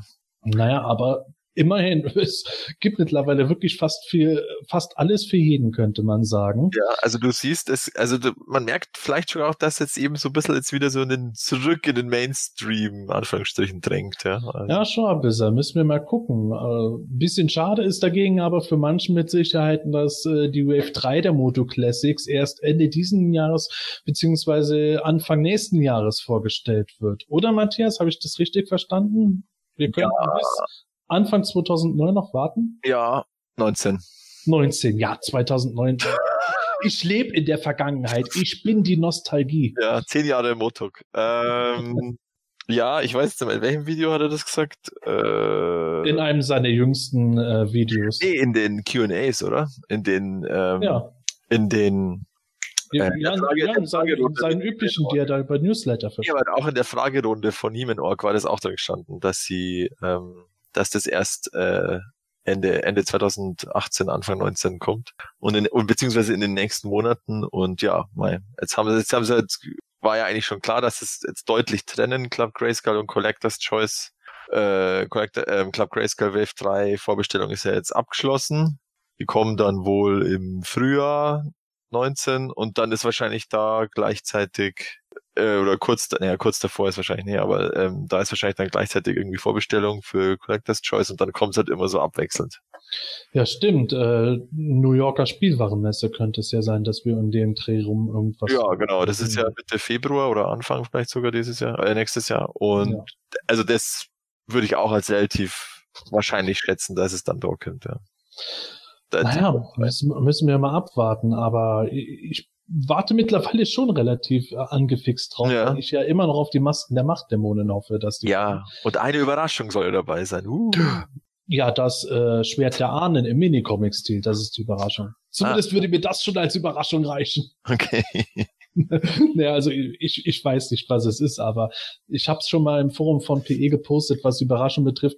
Ich würde anstelle der Leute nie irgendwo mit gigantischen Erwartungen rangehen. Wir haben stand Ja. jetzt noch nicht einmal was über Snake Mountain gehört und irgendwo Ja, stimmt. kriegt man es immer mit, Erwartungen werden enttäuscht und so wie bei Mattel kann es auch bei Super Seven sein, ja, die Überraschung ist äh, dieser Wechselkopf für die Figur, die schon erschienen ist oder sowas. Äh, Ja, dann auch- genau.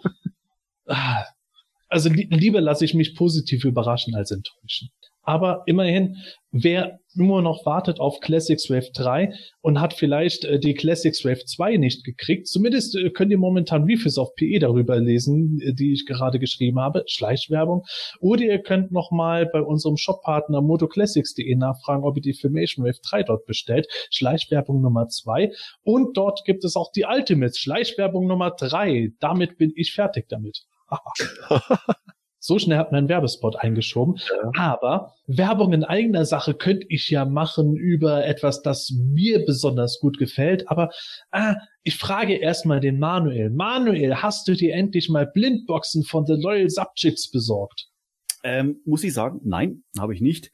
Schande Ähm, über dich, verflucht seien die Deinen. Kinder, ich weiß es. Aber mir, mir reicht das ehrlich gesagt so, weil ich äh, ähm, beobachte da so einen YouTube-Kanal und da werden hin, hin und wieder mal solche Blindboxen ausgepackt. Das unterhält mich ganz gut.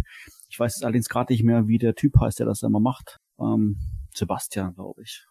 Naja, ist auch, ist auch egal, ist nicht so wichtig. Den kennt ja Also- keiner. Kennt Ja, der hat auch nur so dreistellige Aufrufzahlen. ja, Das, was äh, weiß ich. Wer Aber interessiert, auch, wer interessiert sich denn für so eine Null? Aber schön, dass du die Videos wenigstens guckst, Manuel. ja, na, Ja, selbstverständlich. der ist, glaube ich, der eine, der immer den negative, die negative Bewertung macht. Mensch, das solltest du doch nicht sagen.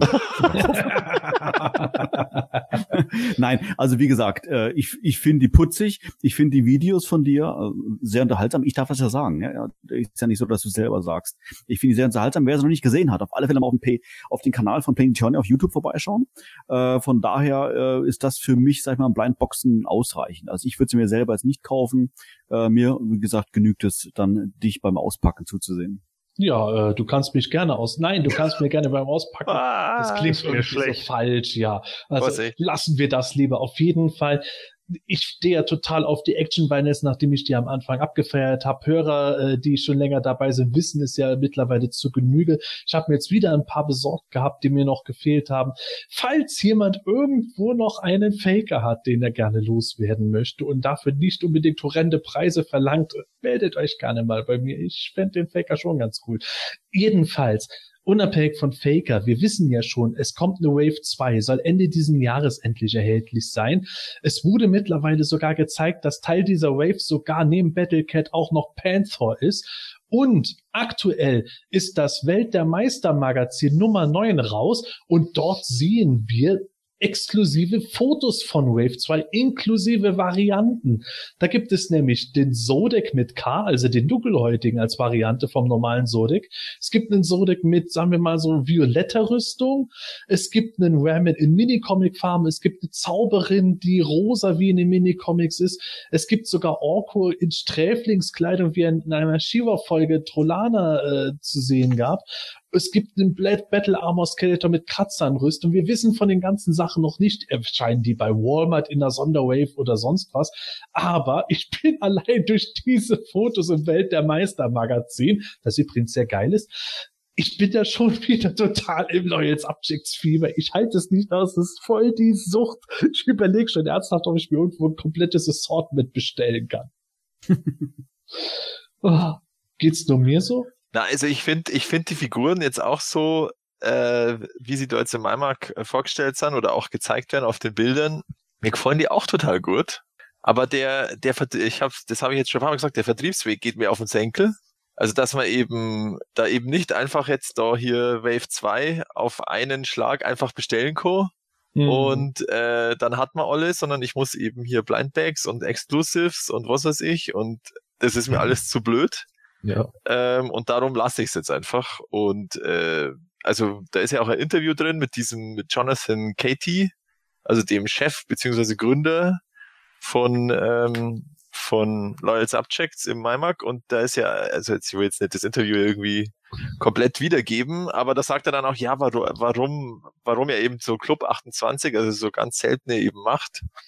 Äh, ja, weil das ja genau das Sammlergefühl ist, dass man dann als einziger oder eben nur als einer von 28 auf der ganzen Welt diese Figur hat und das macht ja das Sammlergefühl aus. Ja, wenn der mir jetzt irgend so eine exklusive Figur zuschickt, dann fühle ich mich auch geil. Aber dann, bis dahin finde ich Genau, bis dahin cool. ist es scheiße, wenn ich dann 35 Blindboxen Dolling hab mit Beastman und immer noch auf einen Faker wart. Das genau. ist halt, genau. das ist aus seiner Sicht ist das super, dass er 35 Beastmans verkauft.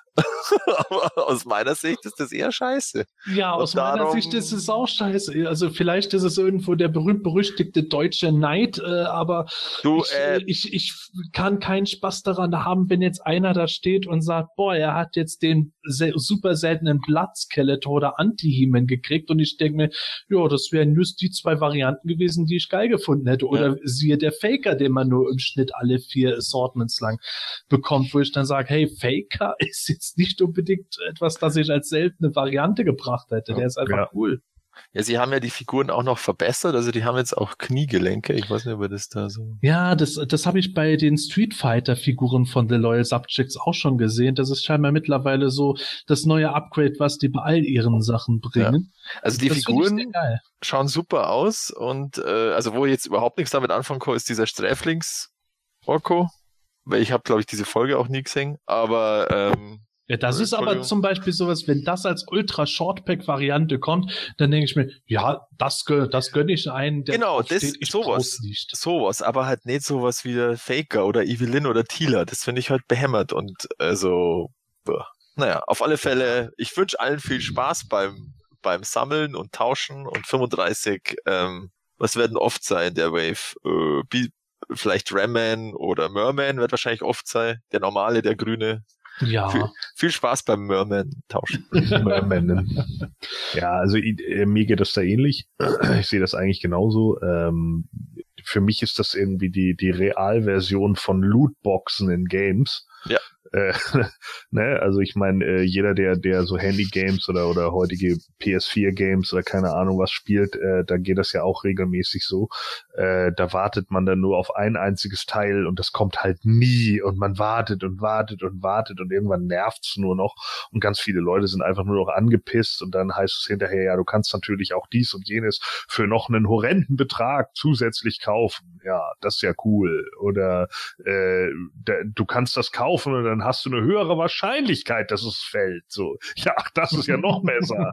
ja, also das sind alles so Sachen, wo ich, äh, da habe ich auch irgendwie keinen Bock drauf. Das erinnert mich, wie gesagt, eben alles so ein bisschen an die Gashapon, sondern die Blindbags, die es damals auch zum Beispiel vom Monster My Pocket gab aber da fand ich irgendwie, da war das auch nicht so, äh, ja, nicht so aufgestellt wie jetzt hier, dass teilweise sogar Charaktere, die jeder haben will, dann nur in, in eins zu zwanzig vorhanden sind oder sowas. Das finde ich dann schon wieder, ach, weiß ich nicht. Dafür sind mir die Dinger dann auch zu teuer. Ja, eins zu zwanzig ist ja teilweise sogar noch ein Verhältnis, das okay ist, aber wenn es dann nur eine von 20 Ja, zu, ja, weltweit 90. ist oder so, Ja, das ist halt krass. Ja.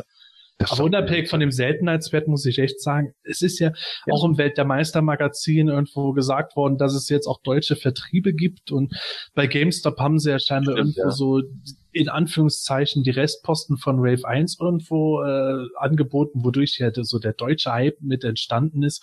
Ich habe gute Hoffnung, dass wir ohne einen gigantischen Aufpreis Wave 2 auch eher früher als später in Deutschland sehen könnten. Und tut mir leid, ich glaube, ich werde voll im Blindbox-Fieber dann sein, wenn die kommen, bis ich zumindest irgendwo so die Hälfte der Figuren habe und dann sag, okay, jetzt wird mir das Risiko allmählich zu hoch, dass ich äh, nur Doppelte bekomme. Ja, ich bin echt gespannt, welche davon jetzt die, also klar, der Orko könnte der Kandidat sein für so Club 28 und die pinke Sorceress vielleicht. Ja, die pinke Sorceress finde ich persönlich geil. Wenn die jetzt in weiß kommt, dann ist es meine perfekte Mini-Comic Sorceress, weil die pinke mochte ich schon und ich finde es sehr genial. Im Gegensatz zur Moto Classics Figur hat die ja nackerte Arme da bei den Loyal Subjects. Mhm. Und da bin ich schon voll dabei. Also irgendwie, die, Ah, schaffen es immer mehr, meinen Geschmack zu treffen. Bei Wave 1 war ich nicht von allen begeistert, aber Wave 2 will ich komplett. Ich bin süchtig. Gordon, hilf mir. Ja, lass das doch einfach, Sepp, mit der Sucht jetzt. Ach so, stimmt, ja, okay. Ja, dann das lass ich siehst du, guck mal. Ja, danke schön. Ja, kein Problem. Ja, es gibt auch noch News zu den Sideshow-Statuen. Man mag es kaum glauben, aber da kommt immer noch was. Oder Matthias, erleuchte uns, was ist auf dem Wege beziehungsweise kommt jetzt bald an? Der gute Orko, den ja manche nicht für Orko halten, aber es ist wirklich. Ähm, also nach, ich glaube, es waren jetzt bisher vier Verschiebungen. Also ursprünglich sollte er schon im Juli kommen. Also dieses Jahr äh, ist jetzt endlich die äh, sozusagen Ankündigungsmail von Sideshow gekommen, dass er jetzt dann demnächst, beziehungsweise jetzt am 30. November, äh, startet der Versand vom Orko, von der Orko-Statue und dann sollte er dann im Laufe des Dezembers dann auch ankommen. Oho, ja doch noch dieses Jahr. Genau, doch noch dieses Jahr. Und aber sonst äh, ist gerade eher wieder Sendepause, was Sideshow-Statuen von Masters of the Universe angeht. Also das Einzige, was sie halt machen, ist die äh, She-Ra und die ähm, Classic Evelyn gerade mit ein bisschen Rabatt raushauen. Also die Classic Ah. Evelyn 10% und kostenloser Versand auch weltweit und die She-Ra nur 10%, aber international muss man noch Versand sein. Was kostet die Classic Evelyn dann letzten Endes jetzt?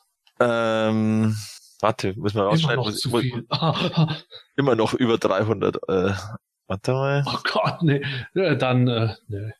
Also sie ist noch über 300 dadurch. Ja. Also es macht schon noch. Also du hast ja auch noch die die Einfuhrkosten und so. Also Also wenn Sideshow davon jetzt irgendwo eine 5 Zoll große Version macht für ein Fuffi, dann bin ich dabei. Aber ansonsten genau. schade. Gefällt mir nämlich gut, ja. Ähm, wir hatten ja schon mal ausgiebig über Orko geredet gehabt. Äh, du hast gerade gesagt, für manche ist er nicht Orko. Ich finde ihn trotzdem immer noch ganz cool. Ja. Also ich freue mich auch schon drauf und ich bin auch gespannt, was da auf seiner. Das ist ja das Exclusive, dass er ähm, äh, statt seiner, ich glaube, normalen Hand oder statt seines Zauberstabs äh, in der Hand so sein Zauberbuch hat und da haben sie, glaube ich, paar, paar so Easter Eggs drauf äh, unterbracht und da bin ich schon sehr gespannt drauf, wie das dann aus der Nähe ausschaut. Hm.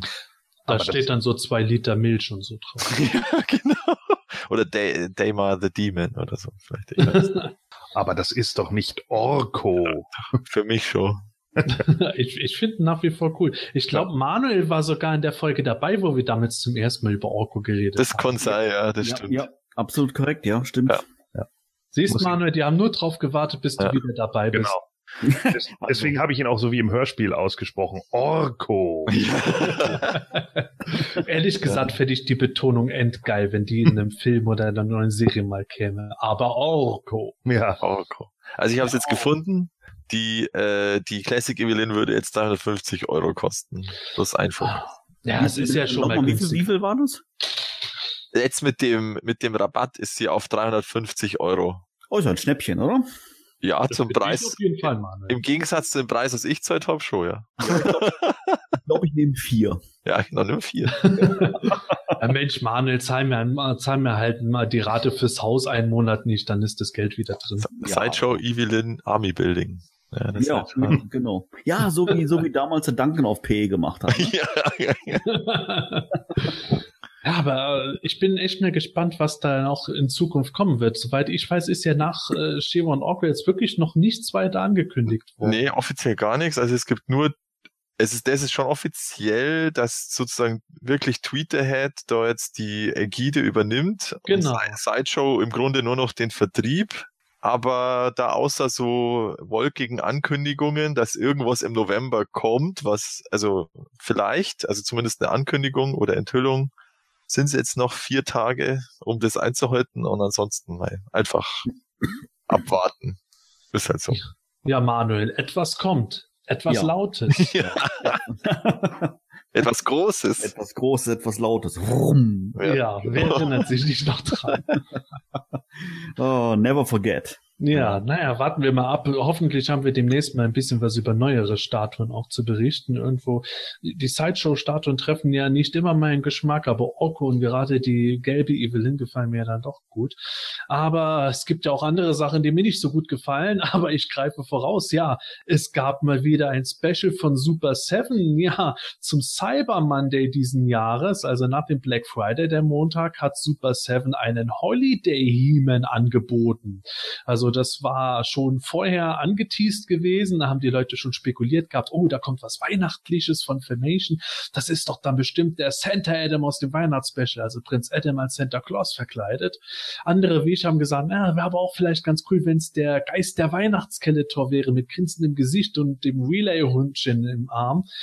Ja, und am Ende war es das weder noch, sondern es war Holiday He-Man, nämlich He-Man mit einem Schwert in Farben einer Zuckerstange und einem neuen Kopf. Ja, Manuel, Stacy hat einen neuen Hut, was sagst du?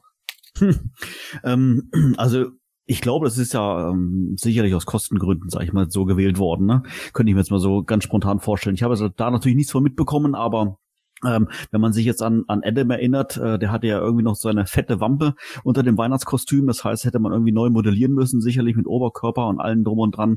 Ja, eigentlich der Rest auch noch mit. Von daher ist es, glaube ich, schon, naja, eine günstige Alternative, äh, neuen Kopf zu machen und vielleicht Rep das Repaint vom Schwert. Warum nicht? Ja, also ich glaube, ich hätte das jetzt auch nicht erwartet in, in der Form. Ich hätte dann auch eher schon auf den Prinz Adam spekuliert. Ähm, aber naja, gut, ist halt so. Ähm, ja, was soll ich sagen? Äh, es ist ein netter Gag. Ja, also äh, das mit dem mit dem mit dem Weihnachtsmütze, wenn der Weihnachtsmütze sieht ganz gaggig aus als Schwert. Das also das würde ich verstecken, ehrlich gesagt. Das sieht das sieht das also ich will nicht, ja, also darf ich Scheiße sagen? Ja, sag ich darf schon, darf schon Scheiße sagen, ne? Das Also sieht das, so aus, als hätte ja, Orko sein Schwert eingewickelt. ja, also es sieht, das ist gar nichts, ehrlich gesagt. Also, es, also Zuckerstange kommt schon nah dran, aber äh, also mein mein Geschmack trifft es definitiv nicht. Also das mit der Mütze finde ich witzig, aber dafür würde ich jetzt ehrlich gesagt auch kein extra extra Geld ausgeben. Also bitte. Ich hoffe zumindest, dass äh, die Haare mit der Mütze von, von dem Himmel an den Kopf besser angeklebt sind als bei meinem äh, Minicomic Prinz Adam. Da sind die Haare nämlich abgegangen, weil wenn das auch bei der Figur wäre, dann könnte man immer machen Mütze, Glatze, Mütze, Glatze. Ja, stimmt, das hast du gesagt. Ja. Das, ja. Ja, stell dir mal vor, das würde dir beim Laughing Adam passieren, dann hast du wieder Michael Ironside. Aber da kannst du dich Mütze glatzen, Mann. Egal. Also, was, was ich dabei halt krass finde, Manuel, du hast gerade gesagt, ja, netter Gag. Der nette Gag ist aber gar nicht so günstig gewesen. Da hat das nämlich äh, mal locker über 40 Dollar gekostet, wenn man eine Figur bestellen wollte. Fast 50 Dollar bei zwei Figuren. Wenn man sich das durch zwei geteilt hat, war das immerhin was. Und Mehr konnte man da auch nicht machen, denn die Figur war auf maximal zwei Exemplare pro Besteller begrenzt.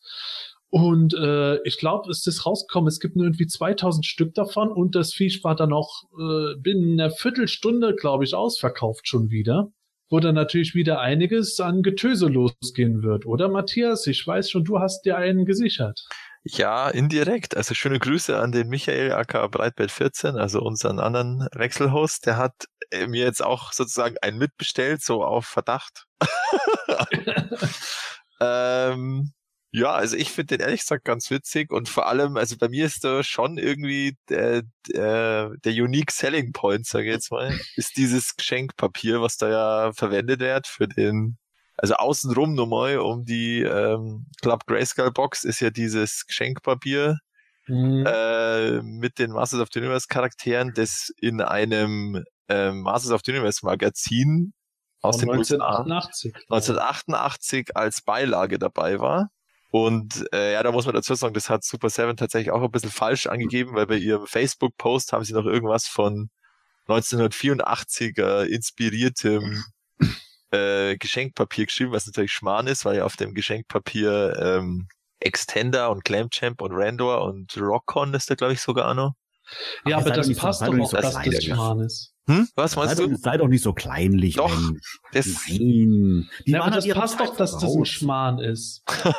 Ich meine, ich mein, die haben ja auch geschrieben, dass der Hiebel vom Christmas Special inspiriert ist, während äh, der Hiebel mit der Nikolausmütze nur auf irgendein Artwork, das Jahre später dafür gemacht war, zu sehen war. Also, ist doch dann alles gut. Stimmt alles nicht so richtig, aber doch irgendwie schon. Ja, aber ich finde, also gesagt, also dieses Geschenkpapier ist einfach der Wahnsinn. Da hat, haben ja auch schon andere geschrieben, sie sollen einfach Rollen von diesem Geschenkpapier verkaufen, dann wäre es viel besser. Wäre wahrscheinlich auch dann sicherer, wenn es ankommt, weil ganz ehrlich, ich finde die Idee ja äh, vom Grundgag her ganz gut, die Verpackung ein bisschen im Weihnachtsstil Mhm. mit äh, Orko als Schneemann da und dann halt irgendwo dieses Geschenkpapier drumherum, dass man wirklich so ein Weihnachtsgeschenk von Super Seven hat. Aber glaubt irgendeiner, dass, da- dass die Dinger heil ankommen werden? Die Mm, normalen Schachteln kommen ja schon gedätscht. Also die Ultimates damals, die kamen bei mir relativ äh, Ja. gut an. Also da war eigentlich nix. Ja, Aber dieses dünne Geschenkpapier, also. Aber die, also die schreiben ja auch, dass sie um dieses Ding ist auch nochmal eine Schutzverpackung. Ach so. Um das Geschenkpapier rum. Okay. Also das Ja, war- Dann, das- dann haben sie da schon mal dazugelernt. Das ist ja immerhin. Genau, also das, glaube ich, haben sie jetzt mittlerweile gelernt. Also jetzt anscheinend ja bei den Neo Vintage noch nicht so, weil da gibt's ja jetzt auch schon wieder einige Beschwerden, dass die, ähm, dass die Karten ausgefranst sind oder teilweise sogar die Blister irgendwie abgerissen sind und so oder eingerissen. Ähm, aber eventuell, Ja, ich habe schon Ja. von ganz vielen Beschädigungen da gehört. Aber gut, bleiben wir mal positiv, dass diese Figur hoffentlich inklusive Packung halt ankommt, beziehungsweise vor allem inklusive Packung. Denn ich finde ehrlich gesagt die Verpackung das Beste an dem Ganzen und äh, ja, ich fand ja schon den Laughing Prince Adam nicht wirklich gut in den Holiday He-Man. Das ist halt, ich nehme ungern das Wort in den Mund, das ist doch nur Geldmache, aber es ist Also- irgendwie nur Geldmache. es ist Ah. Geldmache. Wie alles, glaube ich, was heute Super Seven macht. Es ist nur leider nicht viel mehr als Geldmache aus meiner Sicht. Ja, also wie gesagt, also ich finde den Bonus mit dem Geschenkpapier und äh, der Verpackung, also ich finde, ich finde auch, dass er schon sehr teuer ist, auch natürlich inklusive, also jetzt mit dem mit den Versandkosten, was du ja vorher gesagt hast, dass da wirklich für eine Figur nur mit 40 Euro, äh, Dollar draufkämmern. Also ich denke mal, da haben auch alle jetzt international haben einfach zwei bestellt, weil das einfach Irrsinn wäre sonst. Äh, und ähm, dann kommt man wenigstens auf 20 oder 23 Euro Versand pro Figur. Das ist auch noch heftig. Ähm, ja, aber wie gesagt, ich finde es so an sich, also er gefällt mir definitiv besser als der Laughing Adam als Gesamtpaket. Ja, also das Gesicht ist ja wirklich schön gemacht. Ja. Also, Da kann ich jetzt nichts gegen sagen. Ich finde aber, die, so eine Figur, wenn die jetzt irgendwo 25 bis 30 Euro im GameStop aushängen würde zur Weihnachtszeit, fände ich das besser, als mit diesen immensen Versandkosten irgendwo aufzuwarten. Und die Begrenzung von zwei Stück pro Person finde ich sowieso lächerlich, weil ganz ehrlich, da weiß man schon, welche üblichen Verdächtigen wieder mit Bots und so gearbeitet haben werden, dass sie trotzdem genug zum Weiterverkaufen kriegen werden oder haben direkt über Verwandte und so dann mitbestellt und so. Also ich glaube, eBay wird da noch genug von den Viechern irgendwo abkriegen. Ja, der Ah. ist auch schon drin. Ja. Für 126 Euro. Aber das ist für mich halt so die Geschichte, wo ich dann gedacht habe, naja, ich, ich halte meine Hoffnung ja nie besonders hoch. Ich sage immer, man soll mit niedrigen Erwartungen an etwas drangehen. Ich finde es ja jetzt grundlegend äh, nicht so nicht so schlimm, dass dieser Holiday He-Man rauskommt. Ich meine, ich brauche nicht, äh, ich äh, habe ihn deswegen nicht für das Geld äh, geholt. Ich fände nur einfach irgendwo besser, wenn sowas dann nicht sofort unmittelbar kommt, nachdem zum Beispiel der Ultimate He-Man zu bestellen war.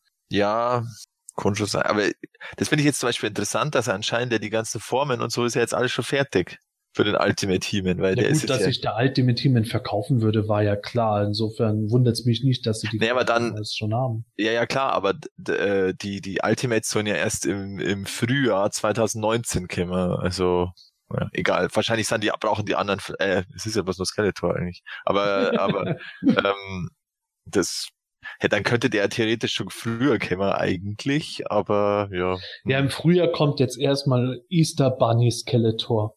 Oder Gordon?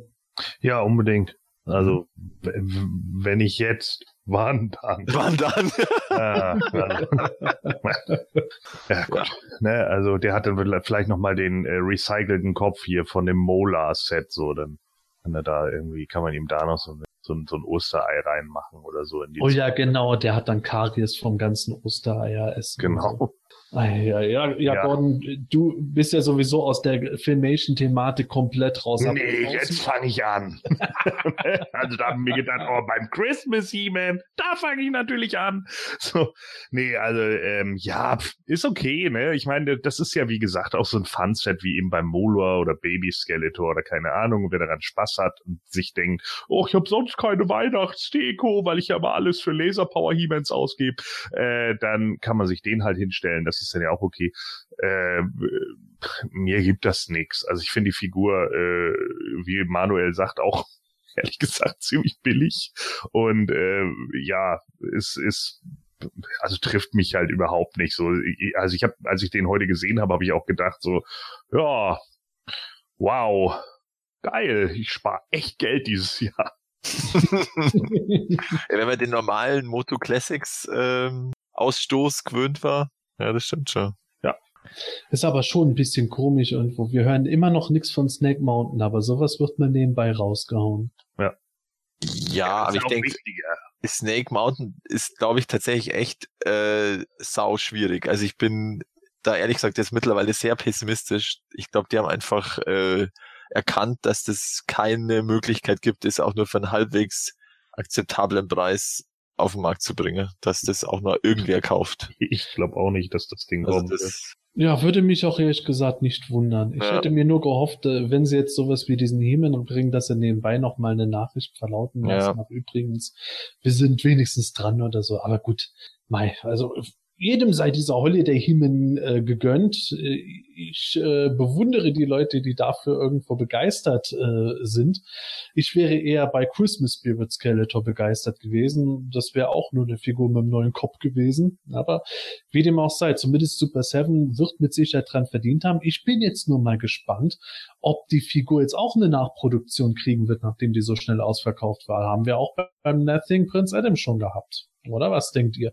ja, also da hast du jetzt das Problem mit dem Termin, äh, dass wenn jetzt eine Nachproduktion, die kommt ja dann nach Weihnachten und nach Weihnachten ist er halt witzlos.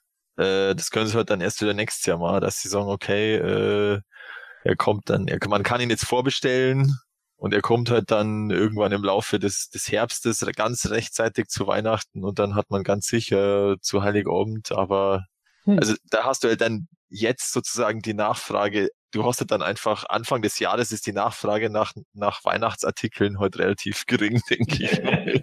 Okay, das stimmt, aber Ja. man kennt ja auch die verrückten Sammler. Ich würde denen auch zutrauen, wenn sie jetzt noch vor Weihnachten eine weitere Vorbestellphase Ja. aufmachen würden, dass die dann trotzdem, ah, ist mir egal, dann stelle ich den zu Ostern auf. Ja. Das ist ein geiler Anachronismus.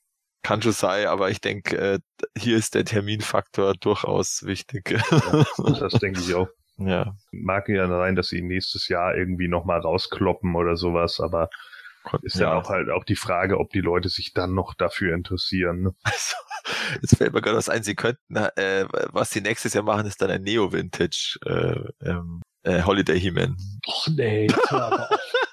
Also nächstes Jahr würde ich mir wirklich von ihnen erwarten, aufgrund des großen Erfolges von Holiday Heman, dass sie dann Santa Adam oder äh, Ja. wenn es billiger sein soll, Christmas Spirit Skeletor bringen. Ja, ja. Also das würde aus meiner Sicht jetzt Sinn machen, dass sie jetzt eben nicht an Ostern was raushauen, sondern für nächstes Weihnachten sich mal Gedanken über den Skeletor machen, nachdem Ja. sie dieses Jahr diesen Heman gebracht haben. Oder die beiden Kinder. Ja, stimmt, genau, die Oh, zwei Kinder. Das wäre das wäre ja 100% New Tooling. Das stimmt allerdings, ja. Dann können sie jetzt ihre Kostenersparnis in diesem Jahr wieder wettmachen.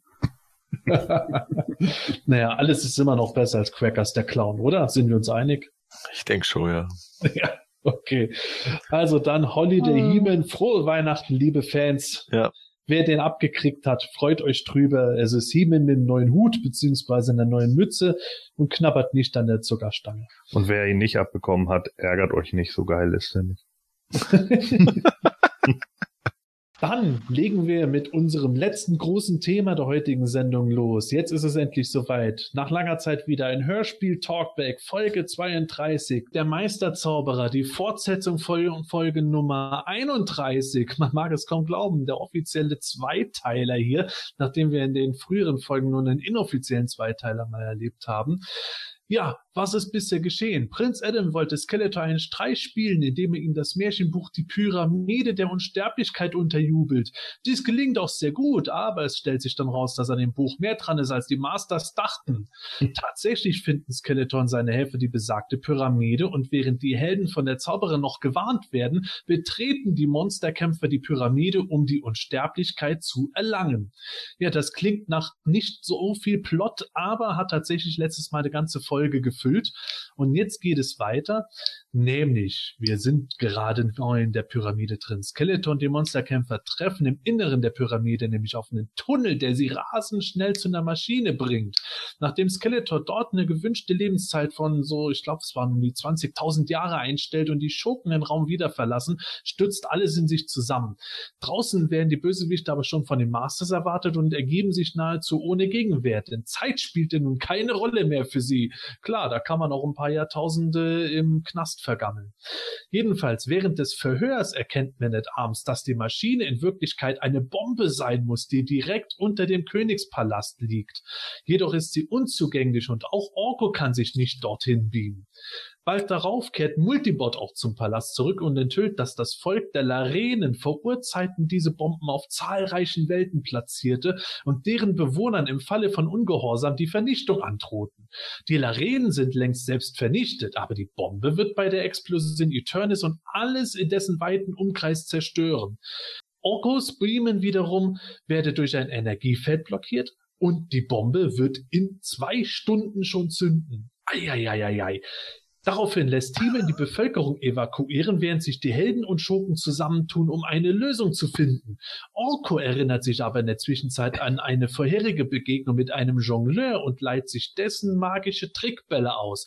Mit deren Hilfe kann er sich tatsächlich mehrfach zur Bombe bienen. Unter Anweisung von Multibot soll Orko die Bombe nun entschärfen. Als Multibot aber selbst nicht mehr so richtig weiter weiß, flüchten alle Bösewichter panisch vor der nahenden Explosion.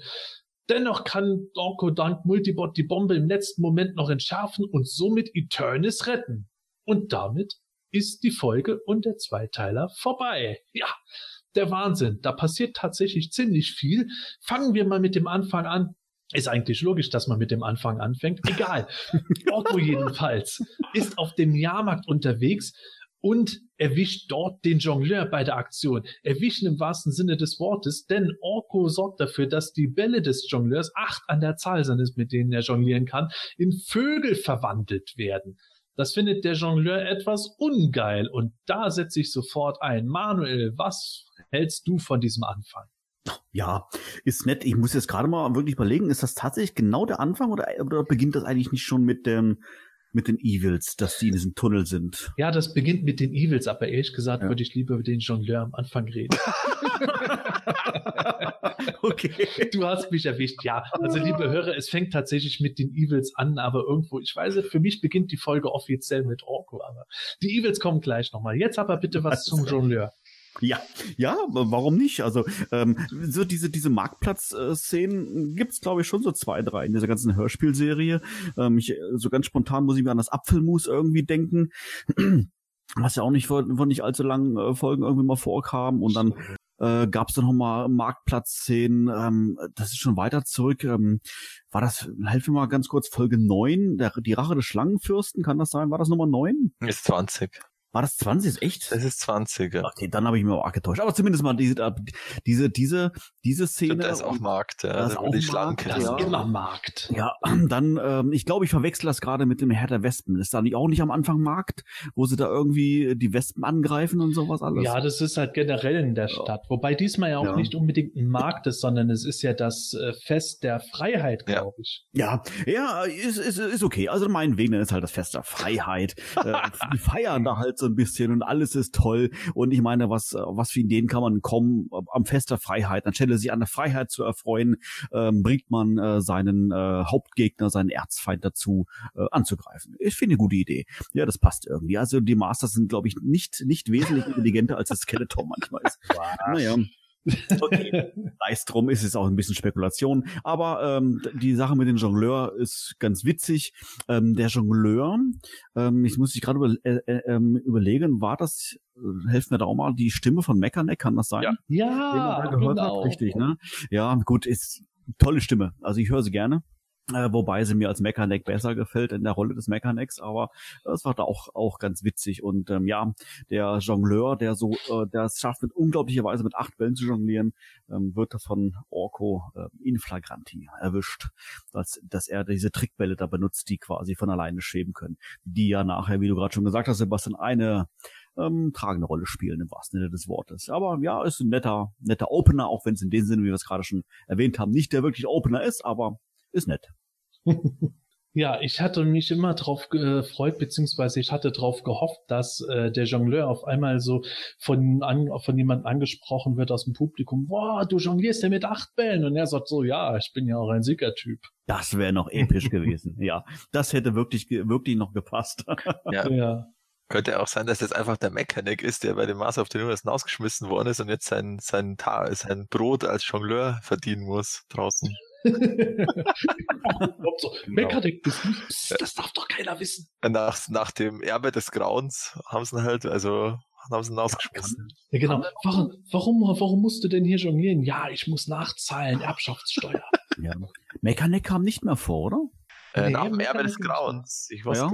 ich glaube nicht, ne? Nee, der ist ja jetzt Jongleur. Hast du Ja, ja, genau. Der ist jetzt also, schon, also, also, okay, okay, okay, okay. Die, Ja, die, also. die schlimme Erbschaftssteuer. Ja.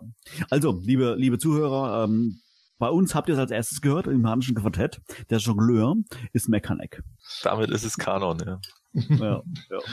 Ja, also ich persönlich fand es ja immer sehr geil bei dem Jongleur, wie das dann kommt. Ja, er jongliert mit acht Bällen. Als Kind wusste ich nicht, dass mit acht Bällen jonglieren schwer ist, bis ich es mit einem probiert habe und gescheitert bin. Aber ähm, ja, ich finde es halt geil, wie Orko dann irgendwo wieder so alles ruiniert, er verwandelt die in Vögel und äh, der Jongleur kommt dann, oh Orko, bist du verrückt geworden? Ja, du kannst dir auch neue Bälle holen. Und, äh, bist du verrückt? Das sind doch Trickbälle. Also Stopp. der Jongleur outet sich auch noch als Betrüger. Ja, aber das, das sagt er ja zu Rockon, dass das Trickbälle sind. Sagt das nicht zu Orko? Stimmt, zu das ist nämlich ein ganz entscheidender Punkt. Oh ja, Der, der, stimmt. der Orko beamt, weil ja der dann so, hey, was ist denn los? Was ist mit meinen Bällen? Und dann sagt der Orko so, oh, oh, da beam ich mich lieber mal weg. Genau. Und dann, und dann sagt der Rockon, ach, wir kaufen dir einfach neue Bälle oder er kauft ihm neue Bälle. Er sagt, das geht doch nicht. Es sind Trickbälle. Und wie kommt Orko dann zum Schluss drauf, die Bälle vom Jongleur zu nehmen? Ein sehr guter Punkt, Manuel. Bam, bam, bam. Uh, darauf, darauf müssen wir dann später noch mal zu sprechen. ja, ja, ja, ja. Also ich muss, ich muss sagen, mir ist das auch nicht aufgefallen. Ich war der gleichen Ansicht wie Sebastian, Ja. dass es eigentlich Orko war. Aber Nein. du hast recht, es war, es war nicht Orko. Ja. Und jetzt, jetzt macht das äh, schon Sinn, äh, was du für ähm, vor der Sendung äh, gesagt hast. Ich will es gar nicht, soll ich sagen? Ich weiß es gar nicht. Du hast, glaube ich, sinngemäß gesagt, es gibt so ein, zwei Logiklücken. Ja, so Äh, ähnlich, ja. Wo mein erster Gedanke war, hm, welche eigentlich? Ist eine super Folge. und, und jetzt auf einmal denke ich, hä? Hä? Orko das gar nicht, gar nicht wahr. Woher hat er das nachher dann gewusst? Ja, Tja. Aber zumindest äh, hat die Folge in dem Bereich äh, einen guten Aufbau, finde ich, weil die halt für mich als Opener irgendwo ganz gut funktioniert hätte. Und man weiß ja noch gar nicht, was es mit dem Jongleur später für weitreichende Folgen Ja, ja, für klar. die Folge selber hat. Und das finde ich einen geilen Aufbau. Klar, das, Absolut. genau. Absolut. Du musst so war's ja mit dem Apfelmus auch, oder? im, Nee, warte mal, da war nichts mehr. Ah, Ja, ist eben drum hat man gedacht, ach, das ist mal wieder so eine So ein Wegwerfszene, um Ja, die Gag. Zeit zu füllen. Genau. Ja, was ich da schon cool finde, ist auch diese ganzen Rummelplatzgeräusche da im Hintergrund. Da ist ja was los und das, teilweise hört sich an wie Achterbahnen oh und schreiende Menschen und eben irgendwo tanzende Bären werden auch angekündigt. Also ein großes Hallo, wie es so schon hast. Ja, wahrscheinlich hat Man at Arms mal wieder den Dragon Walker umgebaut. Ja, ja. Diesmal fliegt er nicht, sondern er fährt über Schienen. Ich auch die An also die, die vom Horst Naumann die Ankündigung so von dem, ach, äh, Skeletor war kurz König von Eternia, aber dann hat man ihn wieder vertrieben. Lalala. Das ist eigentlich auch so krass, weil, also korrigiert mich, wenn ich falsch liege, aber ich habe den Eindruck gehabt, dass die wirklich erzählen, dieses Fest wird deswegen gefeiert, weil in Folge 30 Skeletor besiegt wurde. Ich glaube, Das ist ah, kein ja, jährliches Fest, sondern so ganz neu, ach ja, Partytime. Ich glaube, ja. witzig gewesen, wenn so ein älterer Mitbürger so reingekommen wäre. Ja, ja, okay, Skeletor war mal kurz König, aber jetzt ist er wieder weg. Das war der beste König, den wir je hatten. äh, Prinz Adam bezahlt alles. Ja, so. ja, stimmt, wird das nicht in der Folge Sagt auch sagt der Rockon, ja.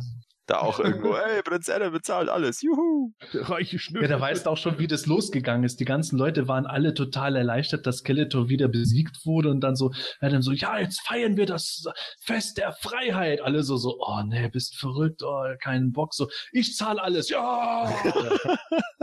Von unseren Steuergeldern oder was? Ja.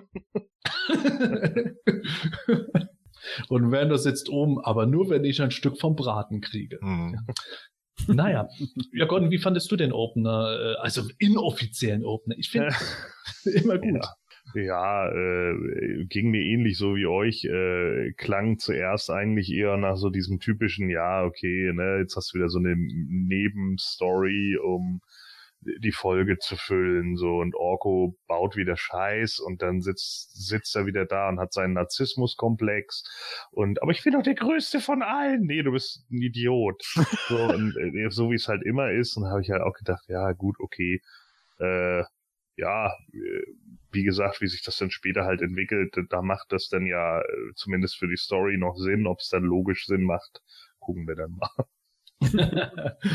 ja, da machen wir einen Schwenk nach vorne, beziehungsweise eigentlich nach hinten, nämlich zum tatsächlichen Opener der Folge. Und warum ich den nicht als Opener der Folge sehe, liegt einfach daran, äh, wenn sie im Tunnel unter der Pyramide sind, das Ganze kommt mir halt vor, als wäre es eins zu eins einfach äh, Folge 31, die weiterläuft. Als hätten sie bei Folge 31 nicht mehr genug aufs Band gebracht und das noch schnell reingequetscht. So kam es mir immer vor. Und ich habe die Folgen immer hintereinander nahtlos gehört. Deswegen hat es für mich auf dem Jahrmarkt immer mit Folge 32 offiziell angefangen. Aber der eigentliche Beginn ist tatsächlich, die Monsterkämpfer sind in der Pyramide drin und geraten in den Tunnel, wo sie plötzlich, ich habe mir da immer so vorgestellt, so wie so ein, äh, wie so ein Laufband im Flughafen, aber im Flugmodus sozusagen, wie Ja, die da stimmt, irgendwie ja. durchgefetzt werden. Und heutzutage denke ich mir, ja, gut, dass das Ding nicht abrupt gestoppt hat, weil sonst wären sie sofort gegen die Wand geklatscht. Aber ich finde es ganz cool, wie das halt dann beschrieben wird. Irgendwo, sie heben quasi vom Boden ab und sie werden immer schneller und dann kriegen sie auch noch Panik und vor lauter Panik pupst Zinker noch den Tunnel voll. Also ich fand das schon recht geil. Das hatte was für sich. Ja, ja. Hat schon was. Also diese Tunnelszene finde ich dann schon ganz cool. Und dann kommen sie halt eben zu dieser Maschine, die aussieht wie ein Igel aus Metall. Ich fand das recht gut beschrieben. Und äh, ja, fremde Schriftzeichen äh, an den Wänden, die keiner entziffern kann. Und was Oh, macht hör man, wenn man auf. Schrift nicht entziffert? Man Ja. stellt mal einfach was in der Maschine. Genau, man Oder Manuel? drückt irgendwelche Knöpfe. Also, also ganz ehrlich, also so so toll wie dieser äh, tatsächliche Opener mit diesem Tunnel auch war. Also ich muss sagen, der hat mich, den fand ich sehr sehr gut. Ähm, der hat mich gefesselt. Es gab, ähm, also es gibt viele Szenen in, in, Hörsch, in den Hörspielen. Ähm, in Hörspielfolgen, die mich gefesselt haben. Manche, muss ich sagen, ganz besonders so. Beispielsweise mal so Folge Folge zwei, wo sie in der äh, ähm, Wüste der Zeit sind mit Man at Arms und sowas alles und äh, der, der dann da quasi kämpft und verschwindet und sowas. Das fand ich atmosphärisch auch sehr toll in Szene gesetzt. Das gleiche Gefühl habe ich jetzt hier auch bei diesem ähm, dieser Tunnelszene gehabt, ähm, wie die dann dieses dieses komische, ähm, ich weiß gar nicht, wie beschreibt man dieses Geräusch im Hintergrund, dieses dieses Fiepen, Piepen, Brummen, keine Ahnung, was dann irgendwie man wirklich das Gefühl bekommen hat, das wird immer schneller und äh, man wusste gar nicht irgendwie, was jetzt passiert und so, fand ich ziemlich cool.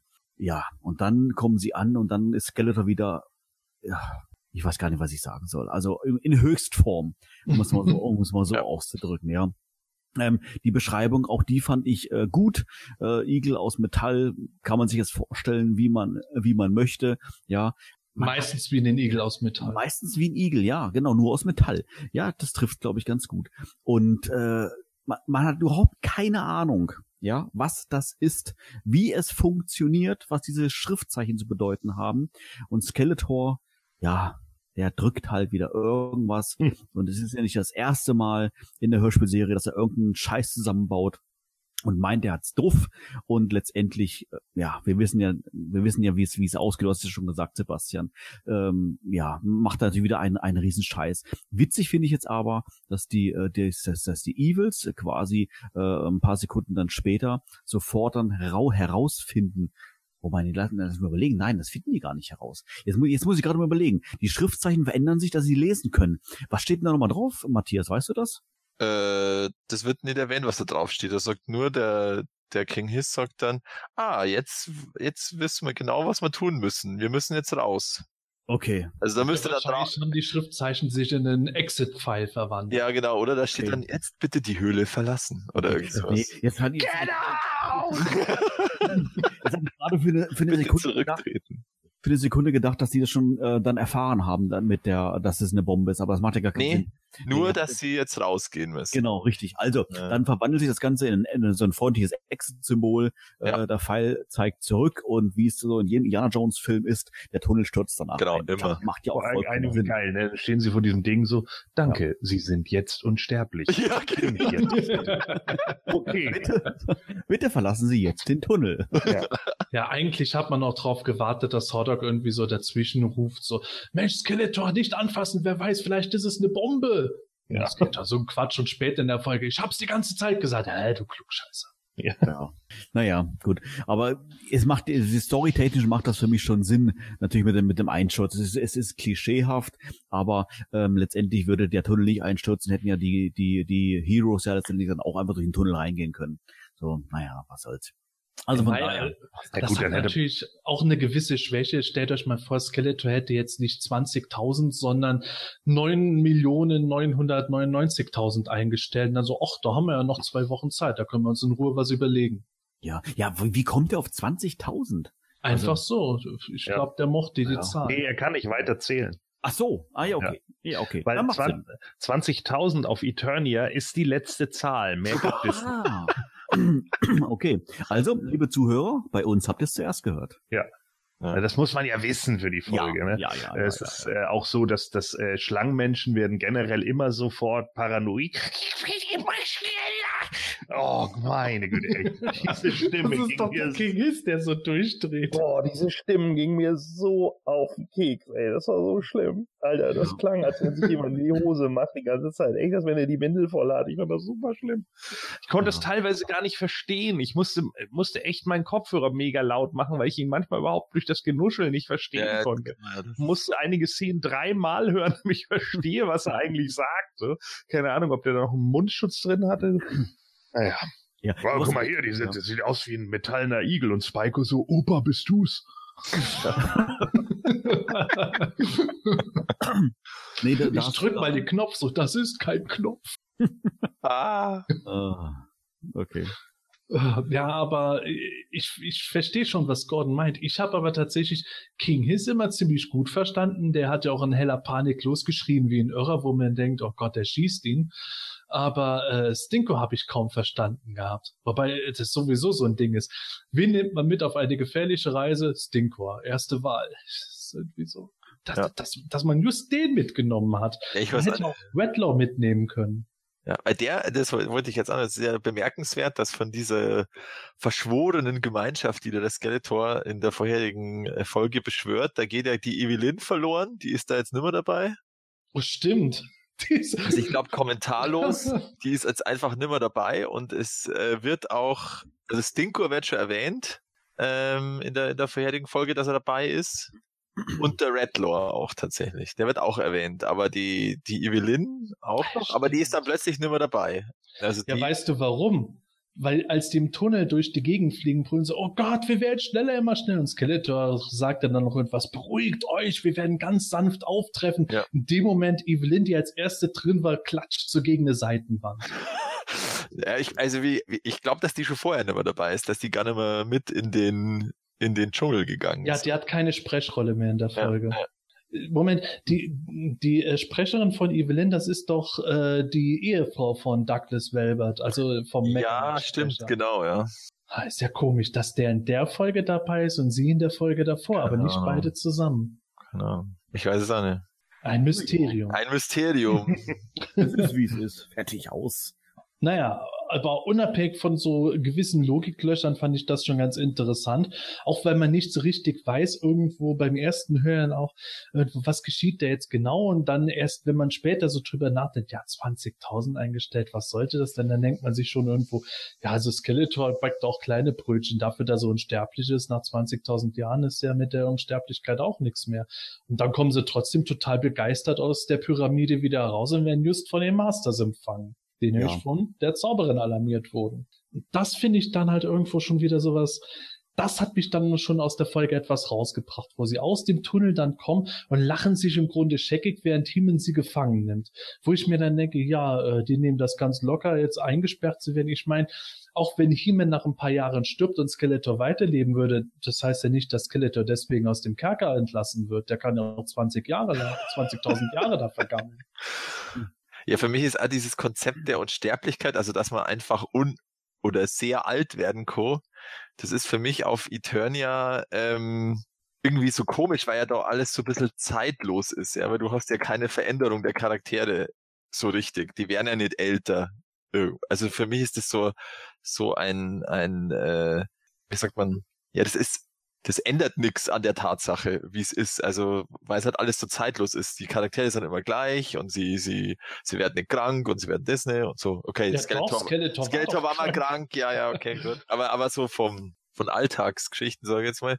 Und auch dieses Älterwerden ist ja im Grunde nie ein Thema. Und darum finde ich halt so dieses, äh, oh, jetzt endlich sind wir unsterblich. Äh, also ich hätte es halt eher so gesehen, ja gut, sie sind jetzt irgendwie, oder besser wäre gewesen, sie sind jetzt halt unverwundbar. Also sie denken, dass sie jetzt unverwundbar sind und nicht mehr getötet werden können. Aber, aber dieses unsterblich und dann, ja gut, jetzt können wir die nächsten 10.000 Jahre im Kerker warten und es, uns ist das wurscht. Also das ist schon sehr optimistisch, dass das ihnen relativ wurscht ist. Ja, stimmt. Äh, Wobei, da, da bekleckert sich ja auch keiner mit rum. Äh, Ja, ja. Korrigier mich, wenn ich falsch liege. Ist es nicht Stinkor, den sie laufen lassen, weil er einfach so stinkt? Ja, genau. Absolut, ja. Weil der würde ja den ganzen Kerker dann unbrauchbar machen. Richtig, aber in einem in Tunnel nimmt Skeletor ihn mit. In einem äh, geschlossenen Raum. Ja. Okay. ja, Skeletor hat ihn ja mitgenommen und hat das Ja, ja.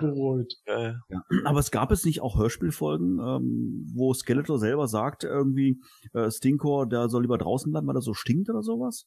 Irgendwas Ja. in die Richtung. ja, Ja, das war in Folge 2, äh, 23, wo Stinkor zum ersten Mal auftaucht und äh, dann wird ihm auch noch eine Höhle außerhalb von Snake Mountain zugewiesen. Ja, genau, sowas, ja, sowas. Also von daher muss er ja, sag ich jetzt mal, einen gewissen ähm, dauerhaften Körpergeruch haben, um es mal so auszudrücken. Also, Ja, aber schon ja. komisch, was sie mit dem anstellen. Der beaufsichtigt ja in Folge 36, ne, 35 oder 36 die Köche.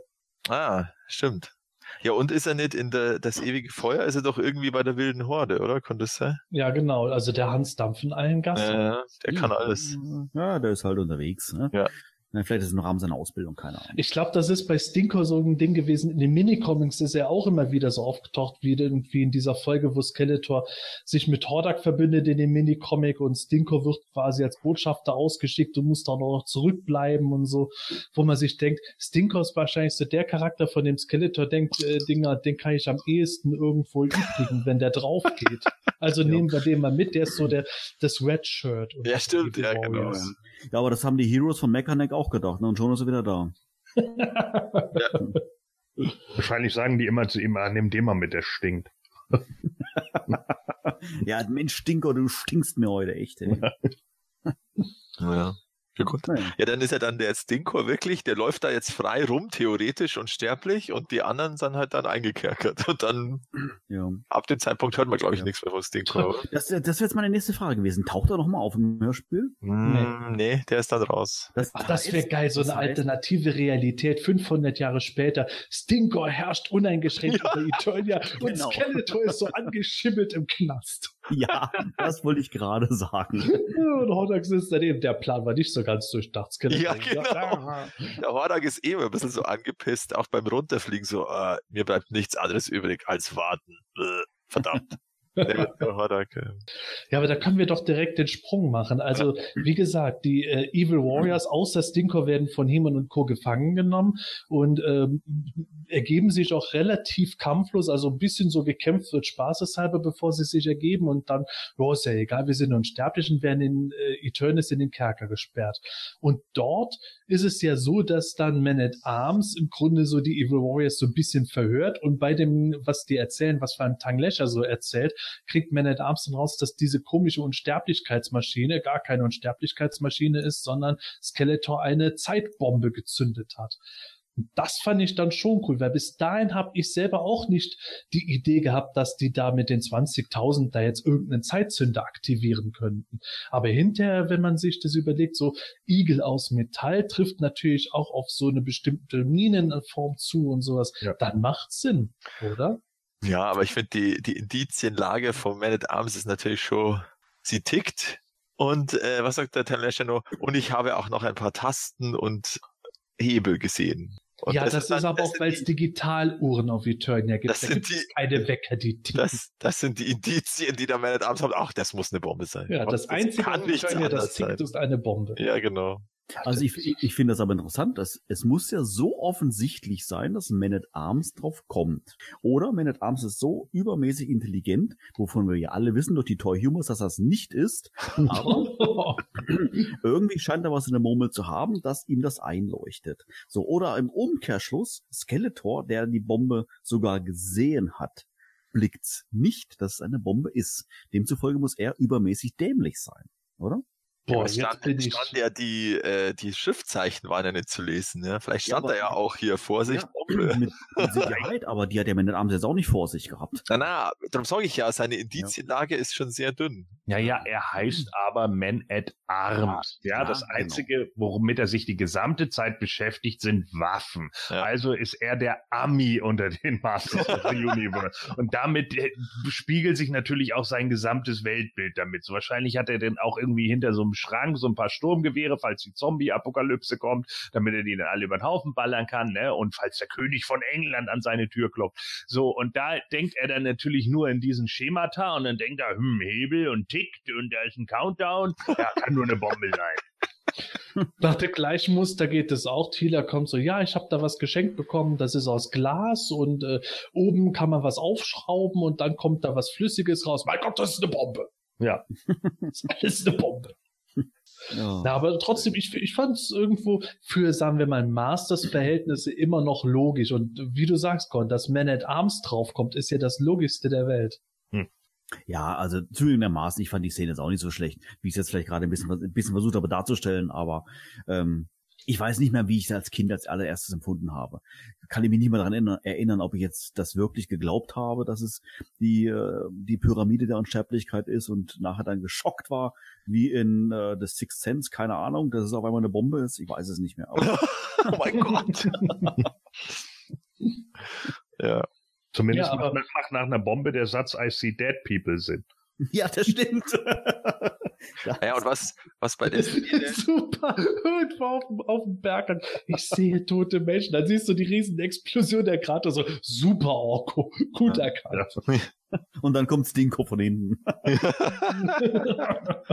so, jetzt bin ich der von Eternia. Oh, scheiße. ja, was bei der Szene ja auch irgendwie rauskommt, ist, dass dieses Buch muss sehr dünn sein, weil ich glaube, der He-Man sagt auch kurz mal, ich hab's vorher noch mal kurz gelesen Und es ist definitiv ein Märchenbuch. Ich weiß es ganz genau. Äh, das ist auch so, ja, okay. Also, Mhm. wo genau, in welchem äh, Zeitfenster hat er das kurz gelesen, wo die, wo sie da hingeflogen sind zum, Ja. zum zur Höhle im, im Ja, da hat er sich das nochmal schnell auf dem PDF-Viewer Ja, angeguckt. ja, ja, stimmt, genau. Na, Ja. ja, ganz klar. Der Man at Arms hat das Ding einfach durch seinen Computer laufen lassen. Ah, ja, okay. Weil im Wind Raider, mit dem sie da hingeflogen sind, hatte er noch den Wind Reader. Oh Gott, ich würd's kaufen, den Windreader. Den Wind Reader, ja. Das ist einfach nur so ein Tablet mit zwei Windraider-Flügeln. Ja. stimmt. Ja, und vorne Seilwinde heute, oder? Ja, Ja, ja, damit wir genau. musst du dir irgendwo aufhängen können vielleicht. Ja, stimmt. Okay, wir schweifen ab. Also, Okay, also gut. auf jeden Also, Fall- machen wir jetzt. Ja, genau. Auf Also, jeden Fall im, im Knast äh, Ja. er stirbt das Lachen der Schurken auf jeden Fall recht plötzlich, nachdem klar ist, okay, das ist eine Bombe. Ja, scheiße, was machen wir jetzt? Hm. Manuel, weißt du noch, wie es dann weitergeht? Ah, jetzt muss ich jetzt gerade mal überlegen. Ich war es nicht so, die die die ähm, Dämonen, die waren aber skeptisch. Was hat sie letztendlich davon nochmal überzeugt gehabt? Ich kann, ich weiß es gerade gar nicht mehr. also, also, also, sie sind skeptisch, aber später äh, sagt sie ihnen dann der Multibot und dann glauben sie es. Ja, weil da er- erinnere ich mich nur noch an die Sprecherleistung von Peter Passetti, die fand ich ziemlich cool. Mit dieses eine Bombe. Ja, genau. das fand Was ist das denn für ein schwieriges Ja, Wort? Das ist eh so geil, der Skeletor, da sagt er doch, genau, das sagt er auch noch zum He-Man so, das fand ich auch so komisch, wo er dann, also wo sie sie noch einkerkern, dann so, ach, wenn ihr, ähm, was weiß ich, wenn ihr schon längst tot seid, werde ich noch so jung und stark sein wie heute. Das sagt ein, Ma- ein Mann mit Knochengesicht und Ja. äh, das fand ich super, hervorragend. ja. Ähm, Wenn du dir das auch genau überlegst, Skeletor ist ja auch schon irgendwie von den Riesen in der fernen Ja. Vergangenheit irgendwie geschaffen worden, durch die Zeit geschickt worden, was Genau. der schon alles erlebt hat. Und der fühlt sich immer noch so jung, jung wie heute. stark. Ich finde es super. Ja. Ja, in Folge 31 hat er seine Midlife-Crisis überwunden und jetzt kauft er sich äh, ein Cabrio, also den Ja. Roton ohne Haube. wahrscheinlich ist er schon unsterblich, weiß es nur noch nicht. Ja, ja das wäre das Krasseste. Ja, also weiter geht's jetzt so, dass äh, der, der, dass sie jetzt halt überlegen, wie sie diese Bombe, äh, was sie jetzt damit machen. Und äh, äh, genau, erstmal schaut sich da Man at, Man at Arms das Buch auch noch mehr an und, und echauffiert sich noch mehr drüber, wie man das glauben kann, dass es eine Pyramide der Unsterblichkeit gibt, auf einer Welt, in der es Tafel der Magier gibt und äh, äh, lähmende Stimmen und andere super Fantasy-Waffen und Ja, äh, Artefakte. Da kann es doch keine Pyramide der Unsterblichkeit geben. Nee, du musst, nee, du ähm, verstehst es ja falsch, ne? Das, da, die haben alle so komische Namen in der Galaxie des Terrors. Ja, also das fand ich auch sehr cool. Also wie gesagt, also da das ist echt so, ah, das, also wie kann man das nur glauben, dass es eine Pyramide der Unsterblichkeit gibt? Ja. Tafel Ja, der wobei ich Magier. das schon irgendwo so angenommen habe als gegeben, nachdem halt in der ersten Folge irgendwo erzählt wurde, die Pyramide der Unsterblichkeit ist ein Märchenbuch und das kann es nicht geben. Was mir da irgendwo ein bisschen aufstößt, ist, wenn das so ein Märchenbuch ist, dass da einfach nur irgendwie erzählt wird, ja, die Pyramide gibt es zufälligerweise wirklich und zufällig haben die Schurken halt eine Bombe da drin gefunden. Ja. Das hätte man ein bisschen schöner aufbauen können, dass man gesagt hätte, irgendwo so, ja, die Pyramide der Unsterblichkeit erzählt hat irgendwo ein Quatsch, die gibt es wirklich, aber die verheißt nicht die Unsterblichkeit, sondern man Ja, wird genau. nur im übertragenen Sinne unsterblich, weil man halt dann irgendwo Massenmord begangen hat. Ja, ich hatte halt auch gedacht, irgendwie so, das hätte man ja auch über die Zauberin oder so machen können, ne? Äh, dass man das halt Ja. irgendwie so hinbiegt, so von wegen, nee, nee, diese Pyramide gibt es tatsächlich. Aber das ist wie mit vielen Sachen, da ranken sich Legenden und Mythen drum, so. Ne, aber und dann kommt halt irgendwie sowas wie wie was weiß ich so wie es bei uns ja mit den Pyramiden ist oder sonst irgendwas ne gibt ja auch heute noch Leute die der Meinung sind ja Aliens Ne? klar people Ja. so und äh, muss ja so sein und äh, das wäre hier ja auch perfekt gewesen. Das hätte man super gut irgendwie mit einbauen können und genau das passiert halt nicht. Und das fand ich dann wieder so ein bisschen schade. Ja. Ich meine, damit überforderst du doch auch keine Kinder. Also ki- auch Kinder verstehen das. Ja, da, also meine da Theorie fehlt irgendwo in der B-Note. Entschuldigung. Sag du einfach, Pascal. Also meine Theorie dazu, warum das jetzt dieses Buch gibt als Märchenbuch und die, die Pyramide trotzdem gibt, das sage sag ich später noch. ähm, aber jetzt müssen wir ja weiterkommen und zwar genau, der at Arms wird dann von Orko erinnert, äh, dass sie ja jetzt irgendwas mit der Bombe machen müssen.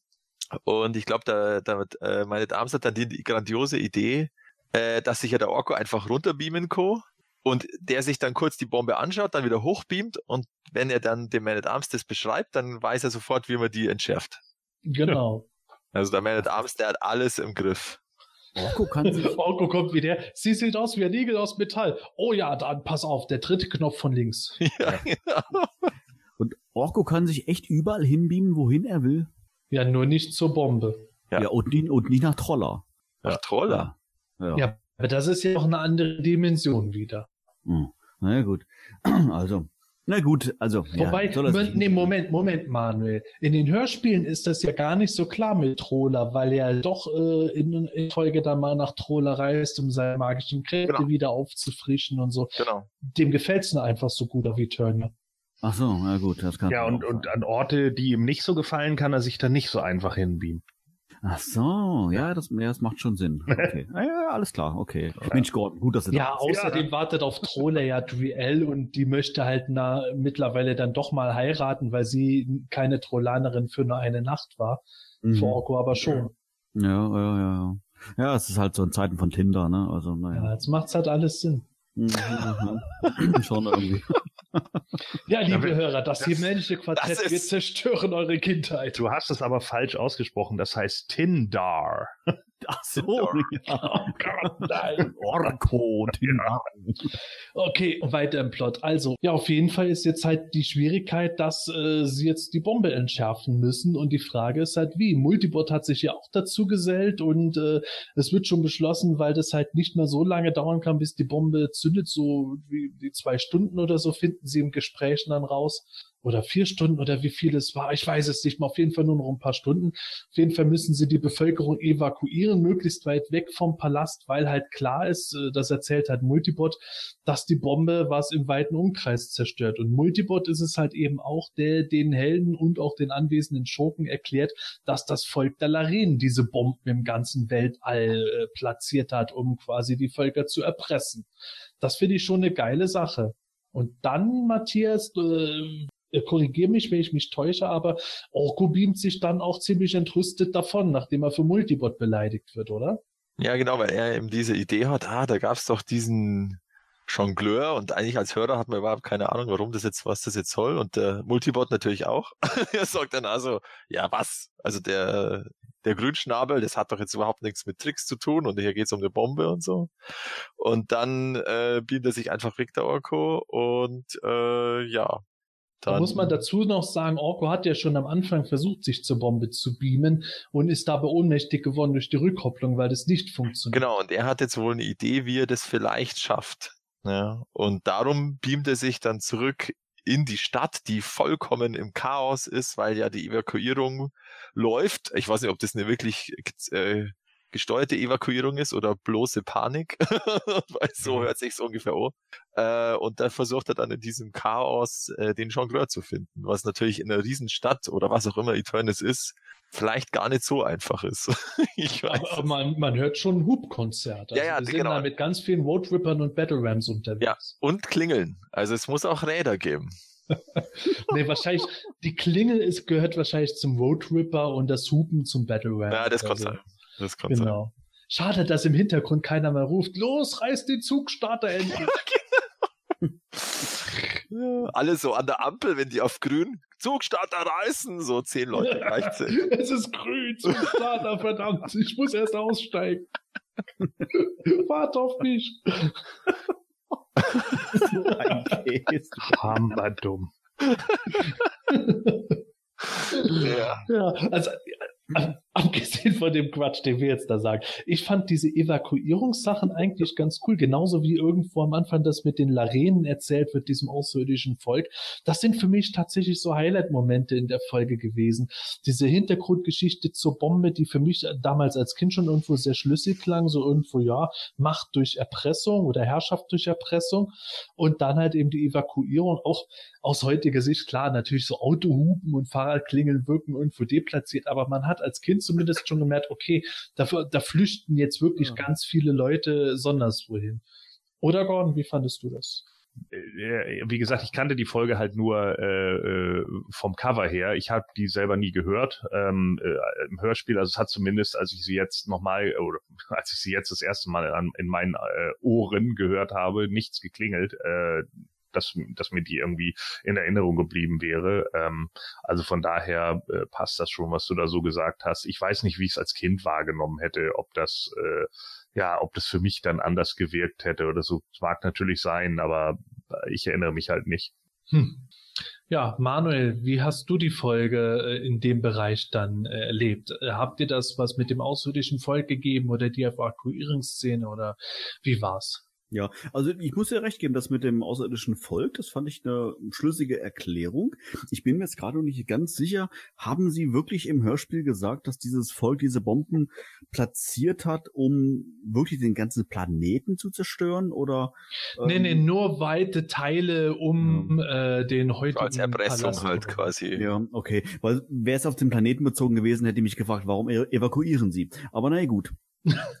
wenn es jetzt, wenn es nur auf, auf Teile sind, ja, okay, es macht Sinn ähm, zu evakuieren. Ich frage mich zwar, warum sie den einen oder anderen früheren Hörspielen, die auch schon evakuiert haben, wenn irgendwelche Riesenheuschrecken angreifen, da waren sie irgendwie ganz gechillt, ähm, aber naja, es macht Sinn. Es macht durchaus Sinn. Und ich fand die Szene auch glaubhaft.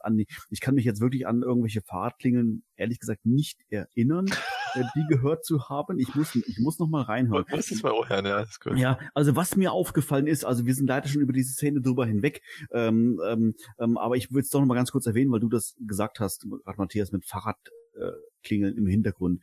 Ähm, in der Szene, wo Skeletor im, im Kerker drin ist, dann hört man gerade in dieser einen Eröffnungsszene, wie die, die Evils grölen und sich ausgelassen feiern, äh, dass sie ja quasi die Gefangennahme ihn nichts anhaben kann. Und im Hintergrund hört man, dass Orko mitlacht. Es ist die Stimme von Orko, bin ich mir hundertprozentig sicher. Es macht keinen Sinn, aber irgendwie haben es reingeschnitten. Orko, warum lachst du mit? Ist es so ansteckend? Ja, keine so Ahnung. fröhlich. Also, wie gesagt, switcht noch mal hin, hört euch noch mal an. Also, ich bin ja. mir ziemlich sicher, da hört man, hört man ganz kurz Orko. Und ich werde noch mal zur anderen Szene hin switchen mit dieser Fahrradklingel. Das finde ich doch schon ziemlich, ziemlich cool. Ich habe sie nicht gehört, aber wie gesagt, ich finde die die Szenerie gut und ich es macht logisch einfach Sinn ähm, irgendwo zu evakuieren man hat zwar nicht gesagt, oder Man at Amsterdam hat noch nichts gesagt, wie groß der Sprengradius irgendwie vielleicht geschätzt wäre von der Bombe.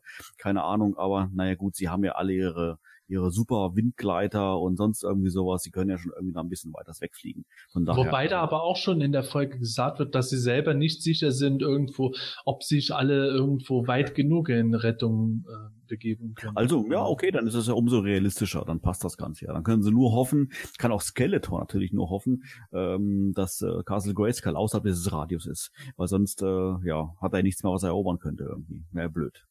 Da kommt ja später eh noch was irgendwo, wenn die äh, Schurken dann tatsächlich flüchten, dann dem Moment, wo es eigentlich wirklich gar nichts mehr bringt. so, wo die Bombe ein paar Sekunden vor der Explosion steht. Ja. Ähm, was ich gerne noch mal fragen möchte, ist, ähm, mir ist der Bezug nicht ganz klar geworden. Vielleicht kann man das einer von euch erklären. Wie und warum kommt Orko auf diese magischen Trickbälle? Warum glaubt er, dass die die Lösung sind? Because of reasons. also, ja, danke. Das reicht mir schon. Vielen Dank, Gordon. Ja. ja, das ist also, wohl wirklich der, die größte Logiklücke. Wir haben es vorhin ja angesprochen gehabt. Orgel erfährt in der gesamten Folge doch nie, dass es Trickbälle sind. Irgendwo off-Panel muss es Orko, äh, muss es Rockon ihm gesteckt ja. haben. Ja. Also das meine ich noch nicht mal. Also wirklich, dass er also, dass er allein das als Lösung sieht. Richtig. Das selbst richtig. wenn er es wüsste, ja, ja. Richtig, richtig, genau das meine ich. Das wird ja so ansatzweise später erklärt, also schon erklärt, so ja, dass die Schwerkraft eine Kraft ist und damit überwinden diese Bälle eine Kraft und damit könnten sie auch ein Kraftfeld zwischen Bombe hm und ja. eben Orko überwinden. Genau. Okay. jeder Physiker denkt sich in dem Moment, oh Gott. ich habe das echt bis bis heute kapiere ich nicht, was Orko dann so total klugscheißerisch später Multibot da erklären äh. äh, Oberwas hat, wo ich denke, nee, das macht doch überhaupt keinen Sinn. Ja. Aber kennt ihr diese, kennt ihr diese Simpsons-Folge, wo die Nerds alle bei Lucy Lawless sitzen? Und sie erzählt irgendwas zu Xena. Ja, ja, ja, ja, ja. Ist das im Comicbuchladen? Ist das ja, genau. Und dann äh, irgendwie so, ja, in Folge äh, äh, Staffel 5, Episode 12, äh, reiten sie mit dem Pferd, das in der nächsten Szene fliegen kann. Der Zauberer. ja, und das ist dann die Antwort für alles. Und genauso ist es hier ja auch. Orko, was ist die Lösung dazu? Der Zauberer. Hm. Also ist Orko im Grunde Deus Ex Machina für Genau. die gesamte Ja, ja. Das war, das war ja schon so oft, oder? Ja. Ja, ja, klar. Naja. Also wie, wie, wie, war, wie war das denn nochmal? Der, der hat acht Trickbälle und pro Beam-Vorgang Braucht er vier. Vier oder zwei? Vier. Vier. Das heißt, er kann sich zweimal hinbeamen und äh, Genau. Zurück ist anscheinend äh, kostenlos. Ben. Ja, okay, also gut. Also, ja, okay, dann ist es ein Preis inbegriffen. Genau, ist ja auch ja. nicht schlecht. Dann passt das Ganze ja. Vielleicht, vielleicht verschwinden sie auch beim Rückbeamen, kann ja auch sein. Ja, ist- genau, das ist nicht so ganz. Wahrscheinlich, wahrscheinlich ist es so erklärt. Irgendwie. Okay, aber Orgo hat dann bereits, äh, wo er das den, den Heroes dann steckt, schon vier Bälle verschwendet. Ja, indem er einfach mal sich kurz hingebeamt hat und ganz, ich glaube, relativ amüsiert und locker irgendwie darüber berichtet, oder? Ja. Ja. hab mir Skeletors Bombe angesehen. Wie, du hast vier Bälle verschwendet, nur um die Bombe zu begucken und jetzt den Klugscheißer raushängen zu lassen. Richtig. Äh, also wenn du das so sagst, ist das... Ja. Genau das war mein Gedanke. Klingt ja eigentlich noch viel besser. Das ist schon heftig, aber das passt doch irgendwo wieder zu dem. Hab, ist euch das aufgefallen während dieser Evakuierung? Orko trifft auf den Jongleur. Genau. Alle sind irgendwo in heller Panik und der Jongleur so, oh Orko, ich suche dich die ganze Zeit. Pass Genau. auf, die Bälle sind wieder da und du musst nur unbedingt. Also der Jongleur ist voll tiefenentspannt. Der weiß schon, dass He-Man äh, und Co. alles retten werden. Ja. Klar, ist ja auch Mechaneck. Eben. Ja, ja. Genau. Ey, du hast, du hast vollkommen recht. Was macht das, was, was macht das für einen Sinn? Ja. In diesem Chaos sucht er Orko, um ihm von seinen Trickbällen zu erzählen. Ja. Genau. Weil er, Ja, der will, glaub, er ich- fragt Orko, er sagt dann zu Orko, du musst mir einen Gefallen tun. Und es kommt nie raus, welchen Gefallen. Ja, aber, Genau. der, aber die Erklärung kennt Gordon. Gordon, bitte. Ähm, äh, ja, äh, warte. Also er sagt ja, äh, du musst mir einen Gefallen tun. Und äh, es ging nämlich darum, ähm, diese Trickbälle, also die, die anderen Bürger, äh, die haben alle gemerkt, dass das ja Trickbälle sind. Das ist ja klar so, weil äh, Mhm. das ähm, hat dann ja Rockon so gesagt und dann hat das einer gehört und dann, du, der Steinmensch hat gesagt und dann, was, der Steinmensch sagt das, der muss es ja stimmen. Und dann äh, ist der Jongleur die ganze Zeit rumgelaufen, wurde dann mit Tomaten beworfen und so und teilweise auch mit Tricktomaten. Und dann äh, Und hat er halt Apfelmus. ja, genau, mit, ah, genau, ja, ne, also so als, als Referenz zur vorherigen und dann hat er irgendwie gesagt, Orko, hier, du musst diese Trickbälle wegpacken, weil die verkloppen mich jetzt alle, ich jongliere ab jetzt nur noch mit einem Ball und das war der Gefallen. Ah. okay, okay. Natürlich. Ja, ja. Ich finde, jetzt schließt sich so ein bisschen der Kreis irgendwie. Ja, und eben, also die, die Erklärung für die Bälle ist ja auch der Zauberer, weil der, der Jongleur hat sie ja von einem Magier in den Mystic Mountains bekommen. Ja. ja. Ja, aber trotzdem, das ist halt irgendwo alles so ein bisschen. Aber eben, um wieder dahin zu kommen, dieses ganze Ding, dass Orko dann halt vier Bälle verschwendet. Gut, ich will gar nicht wissen, was dann der Jongleur später dazu gesagt hat, dass seine Bälle jetzt komplett im Arsch sind. Aber das ist halt tatsächlich dann so dieses Ding, Orko eröffnet, dass er mit den Bällen sich zur Maschine beamen kann. Und das hattest du ja gemeint, Matthias, irgendwo, dass er, dass er diesen logischen Schluss irgendwo daraus folgert, mit diesen Bällen zur Maschine beamen zu können, ist schon weit genug hergeholt. Aber wenn man darüber hinweg sieht, finde ich das dann eigentlich ganz cool, was dann losgeht, nämlich dass Orko tatsächlich mit einem Funkgerät sich darunter beamt und von Man at Arms und Multibot, beziehungsweise ich glaube fast eigentlich nur vom Multibot Ja. Anweisungen bekommt, wie die Bombe jetzt entschärft werden soll, während die letzten Sekunden verstreichen. Und Und das in finde ich ganz cool. Und ihn die Masters of the Universe anfeuern. Da, da He-Man immer so, gut, Orko, gut, gut drückst du die Knöpfe. Ganz toll. schade, da- schade, dass der 2000X Tri-Clubs nicht dabei war. Ah, try pushing the buttons. Ja, ja stimmt. Ja. Ja. Ja, und diese, diese äh, Funkwellen vom Funkgerät, die, die gehen durchs Kraftfeld dann so durch. Mm, Ja, Ja, okay.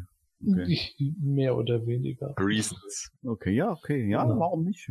Vielleicht Nee, aber trotzdem, ich finde die Dramatik, die äh, dort aufgebaut ist, schon ganz cool. Das finde ich auch gut. enger wird. Ja, ja, ja, die, ja. Vor allem die Schurken werden ja immer panischer, bis sogar Multibot selber auch abhauen will.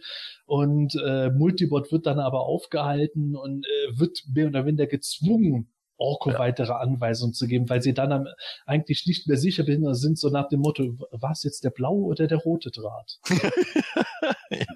In welcher Reihenfolge muss man die farbigen Buttons drucken? Das ist schon. Hm. Also ich fand, ich fand die Szenerie auch dramatisch. Ist okay. Also Sie ist gut gemacht. Ja, ja, war, war, war, war wirklich spannend. Also wie gesagt, also liebe Zuhörer, wir machen uns natürlich hier ein bisschen lustig drüber. Äh, soll nicht heißen, dass wir alles jetzt scheiße fanden, aber äh, ich fand jetzt die, die, die, die Szenerie, muss ich sagen, hat mir gut gefallen. Ja.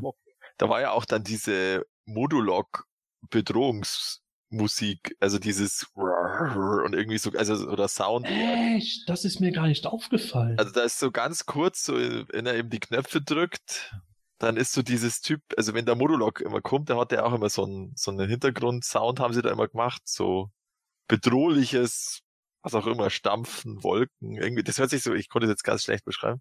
Aber das war so ein bisschen das, das war das Modulok, äh, ähm, also die Modulok-Soundeffekte. ja, der Modulok-Soundeffekt, ja, genau. Ach so, war das einer- nicht da, wo die Maschine dann irgendwie, nee, das hört man gar nicht, wie sie zusammenbricht. Das nee, ist das, das ist ja nur 30 beschrieben dann, genau. Ja. Eieieiei. Aber immerhin, Orko gelingt es dann doch, die Bombe äh, zu entschärfen, nachdem halt die äh, bösen, äh, also die Bösewichte außer Multibot wenige Sekunden vor Sprengung noch versuchen zu flüchten. Ja, sehr schlau. Also da frage ich mich wirklich, steht der äh, Zugstarter vom Roadtripper irgendwo ums Eck drum oder wie, wie wollen die in, innerhalb von wenigen Sekunden noch entkommen? Ich meine, nicht mehr der Talonfighter kann so schnell abheben. Hm, tja, nicht Das so schlau. Also gefühlt ist es ja dann so ein Ding, ja, Orko hat's geschafft, alle jubeln. Skeletor steht gerade so am, am äußeren Stadttor von Eternis. Hey, hört ihr das auch? Ach, egal. Ja, der Multibot wird ihm dann schon erzählen, was passiert. Ja, Ja. du hast recht, also komisch, aber Ja, was zum Beispiel auch, also ganz ehrlich, das wird ja auch nicht erklärt, warum jetzt der Multibot eigentlich die, die Entschärfungskombination weiß. Warum? Ja gut, Multibot kommt ja aus einem anderen Universum. Er erzählt ja den Masters und den Schurken vom Volk Dalaren etc. pipapo. Und Multibot wird ja selber auch als Wissenschaftler dargestellt. Also, und er hat, zwei in eins Wissenschaftler. Und für mich kam das schon so rüber irgendwo so, ja, dass der darüber Bescheid weiß, was die Laren gemacht haben und wie Mhm. die Bombe so aufgebaut ist, war für mich nachvollziehbar. Mhm. ja, okay. Ja gut, er hat vielleicht einfach diesen unfassbar schwierigen Code halt geknackt, die vier Farben in der richtigen Reihenfolge.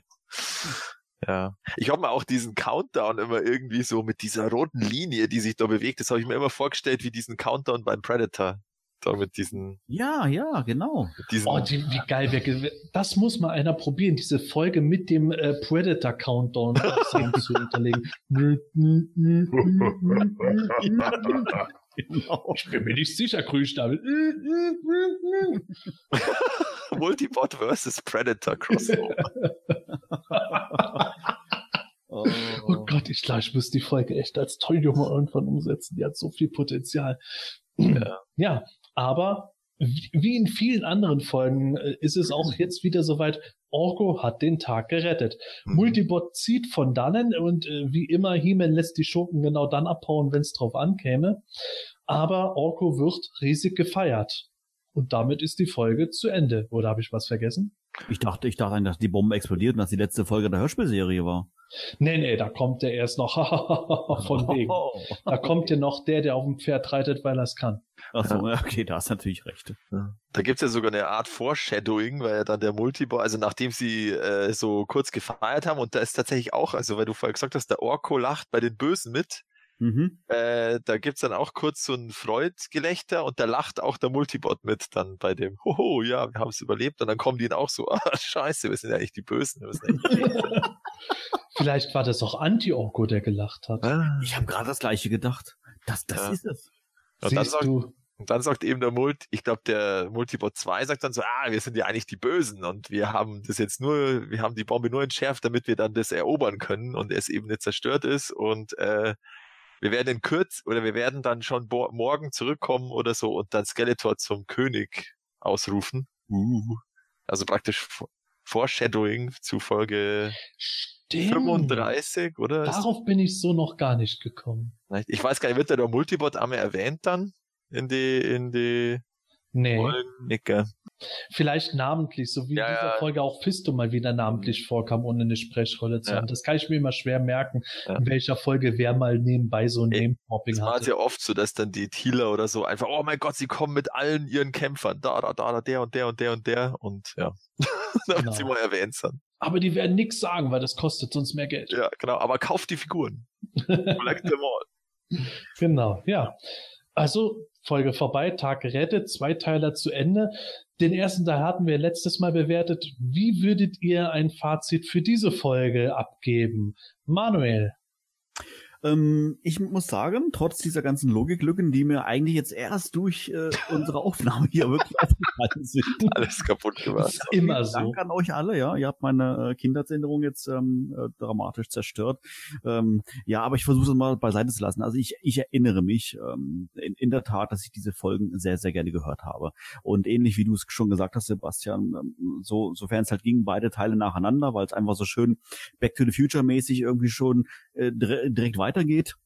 Und äh, mir hat's einfach Spaß gemacht und da möchte ich mich gerne dran klammern und nicht an äh, diese Logiklücken und sowas alles. Äh, von daher würde ich, ich weiß nicht, bewerten wir jetzt diese Folge oder bewerten wir auch das Ganze irgendwie zusammen, diese beiden Folgen? Nö, diese Folge bewerten wir Diese mal. Wir machen ja immer Einzelreviews. Ja, daher. also ähm, ich kann mich jetzt gar nicht mehr erinnern, wie ich die letzte Folge bewertet habe, aber ich würde dieser hier auch, sagen wir mal, so eine zwei bis drei würde ich ihr geben. Es ist jetzt äh, nicht, nicht irgendwie das Nonplusultra, aber sie ist auch nicht so äh, schlecht, wie es jetzt, sag ich mal, hier spaßeshalber ein bisschen dargestellt haben. Mir hat sich Spaß gemacht, ähm, als Kind äh, anzuhören.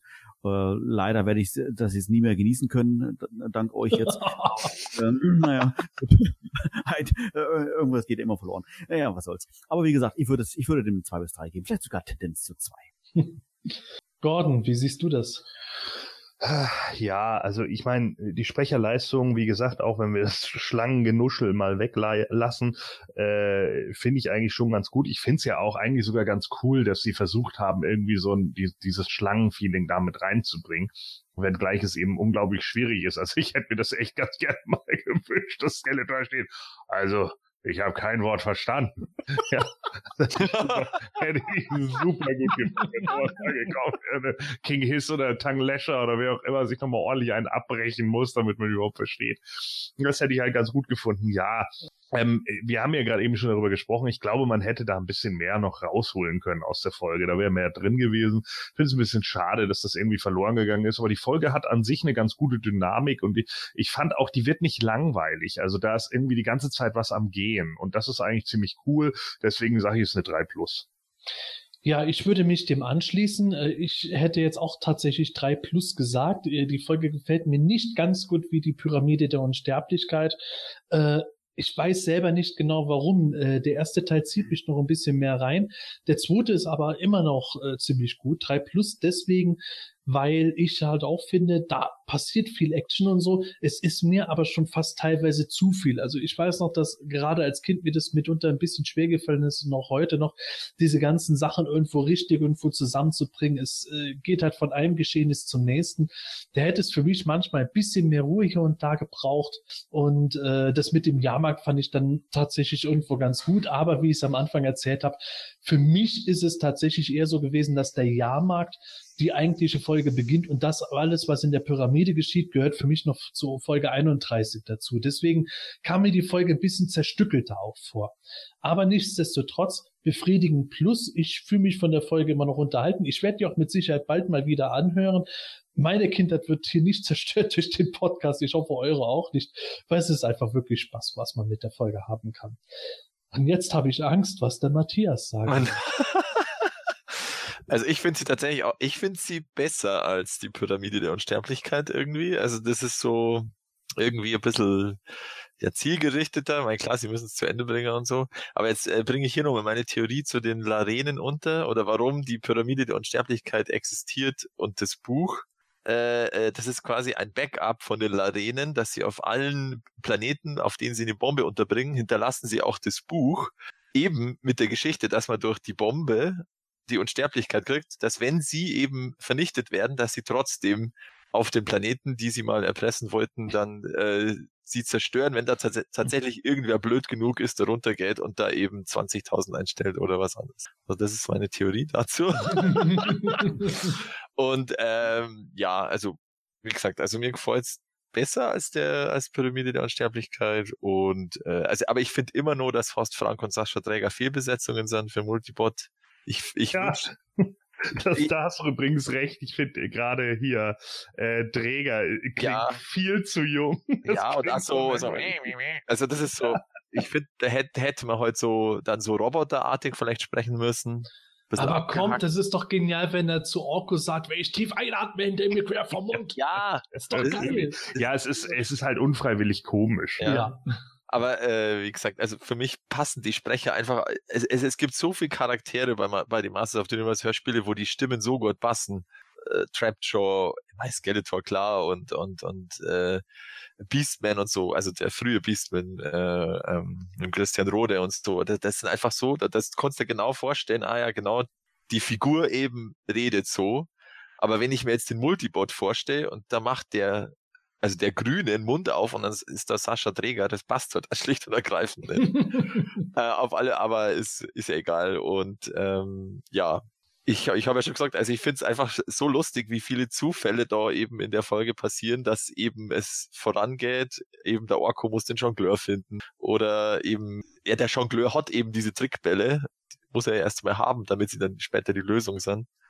Äh, ja, aber es ist halt so äh, auf Eternia und darum ähm, ja, würde ich der Folge auch zwei bis drei geben, weil sie ist unterhaltsam und löst das Ganze halbwegs äh, sinnvoll auf. Und ich hoffe, die, also sie haben, glaube ich, ihre Lektion gelernt, dass sie den, äh, also die Helden haben ihre Lektion gelernt, dass sie dem Skeletor nicht einfach immer irgendwas geben, äh, mit irgendeinem Artefakt, wo er äh, dann gewinnt.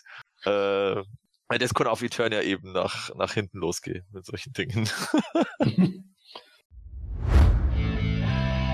Hat dir diese Ausgabe vom Himalischen Quartett gefallen? Dann unterstütze jetzt unseren Podcast mit deiner Bewertung und deinem Kommentar. Nachdem du in iTunes das Himanische Quartett aufgerufen hast, kannst du uns über die angedruckte Sternchenleiste deine Bewertung zukommen lassen und den Podcast direkt im Anschluss auch kommentieren. Jedes positive Feedback hilft dem Quartett, seine Position in iTunes zu verbessern, um noch mehr Fans und interessierte Zuhörer zu erreichen. Vielen Dank für deine Unterstützung. You have the power.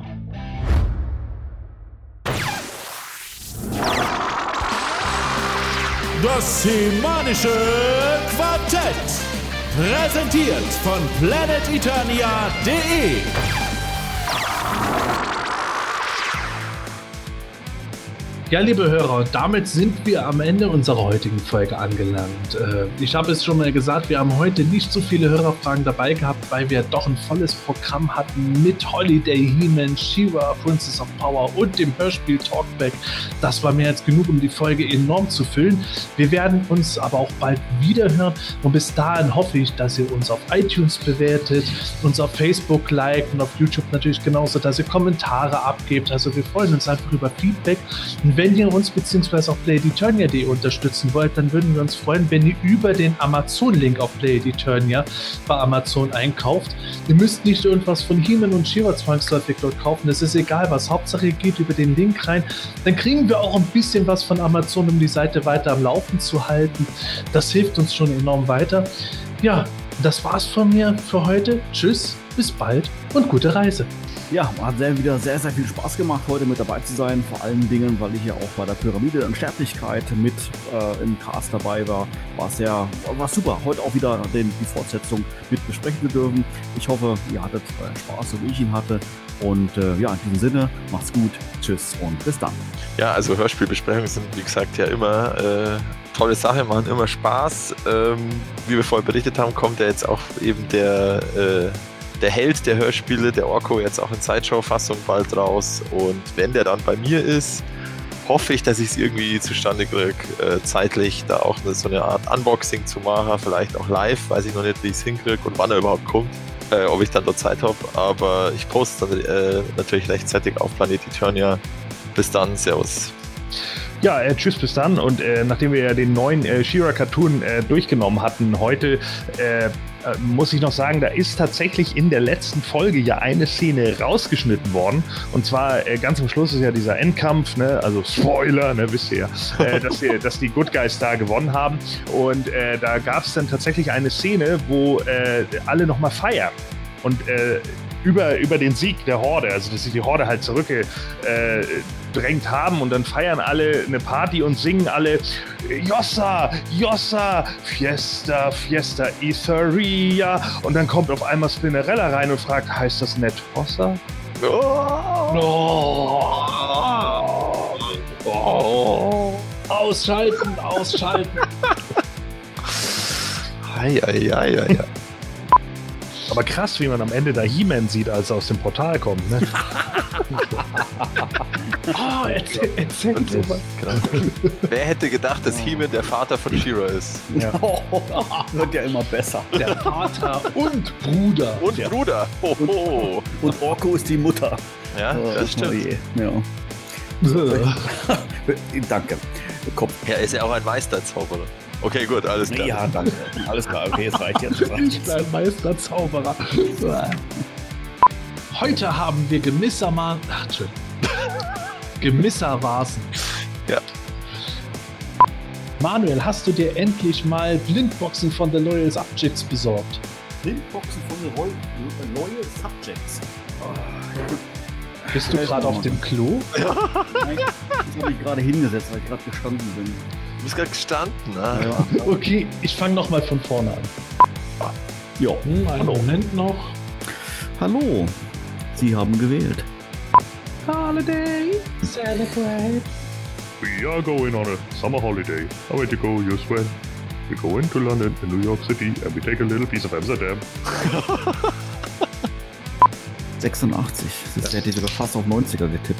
Ah, da, da, da spricht wieder die ältere Generation. Sebastian Woden Äh, WhatsApp. in WhatsApp. Nee, wo die ältere Generation spricht. Achso, ja. Im Altenheim. äh, Damals war alles besser und aus Holz. Naja. So, okay. Alle bereit? ich denke schon. Jo. Es ist soweit, man bin ich breit. Ei, ei, ei. Ich fange jetzt an. Ja, das ist schon auf Ich Aufnahme. wollte nur fertig. Ja, leg los. Leg los. Ne? Also jetzt fange ich dann an. Jawohl. Dann viel Spaß. Ja, alles Gute. Jetzt. Drücke den Knopf, jetzt. I know, I know the button. Okay, Fängst du an? Ja. ne? jetzt fange ich an, Manuel. Okay, zähl nochmal bitte von drei rückwärts. Zwei, drei, nein, verdammt. Ja, Ja. der Moment, wo ich was angekommen habe. Ich wusste Du hast es- was du ansetzen willst. Du hast es probiert. So, ich muss jetzt nur kurz bei mir hier was zurechtdrücken. Dein Penis? Nein. Meine Neo Vintage Figur. so, Als ich hier jetzt vor kurzem gehört habe, hat gar nichts bei mir geklingelt. Deswegen, was? Entschuldigung, ich bin auf den Knopf gekommen. ich dachte, du wolltest jetzt was einspielen. Ja, Ich habe meine Iron Man Figur in der Hand. ich dachte, das war jetzt so ein Knopfdruck wie bei Stefan Rath. So. Sehr gut. Das semanische Quartett. Präsentiert von planeteternia.de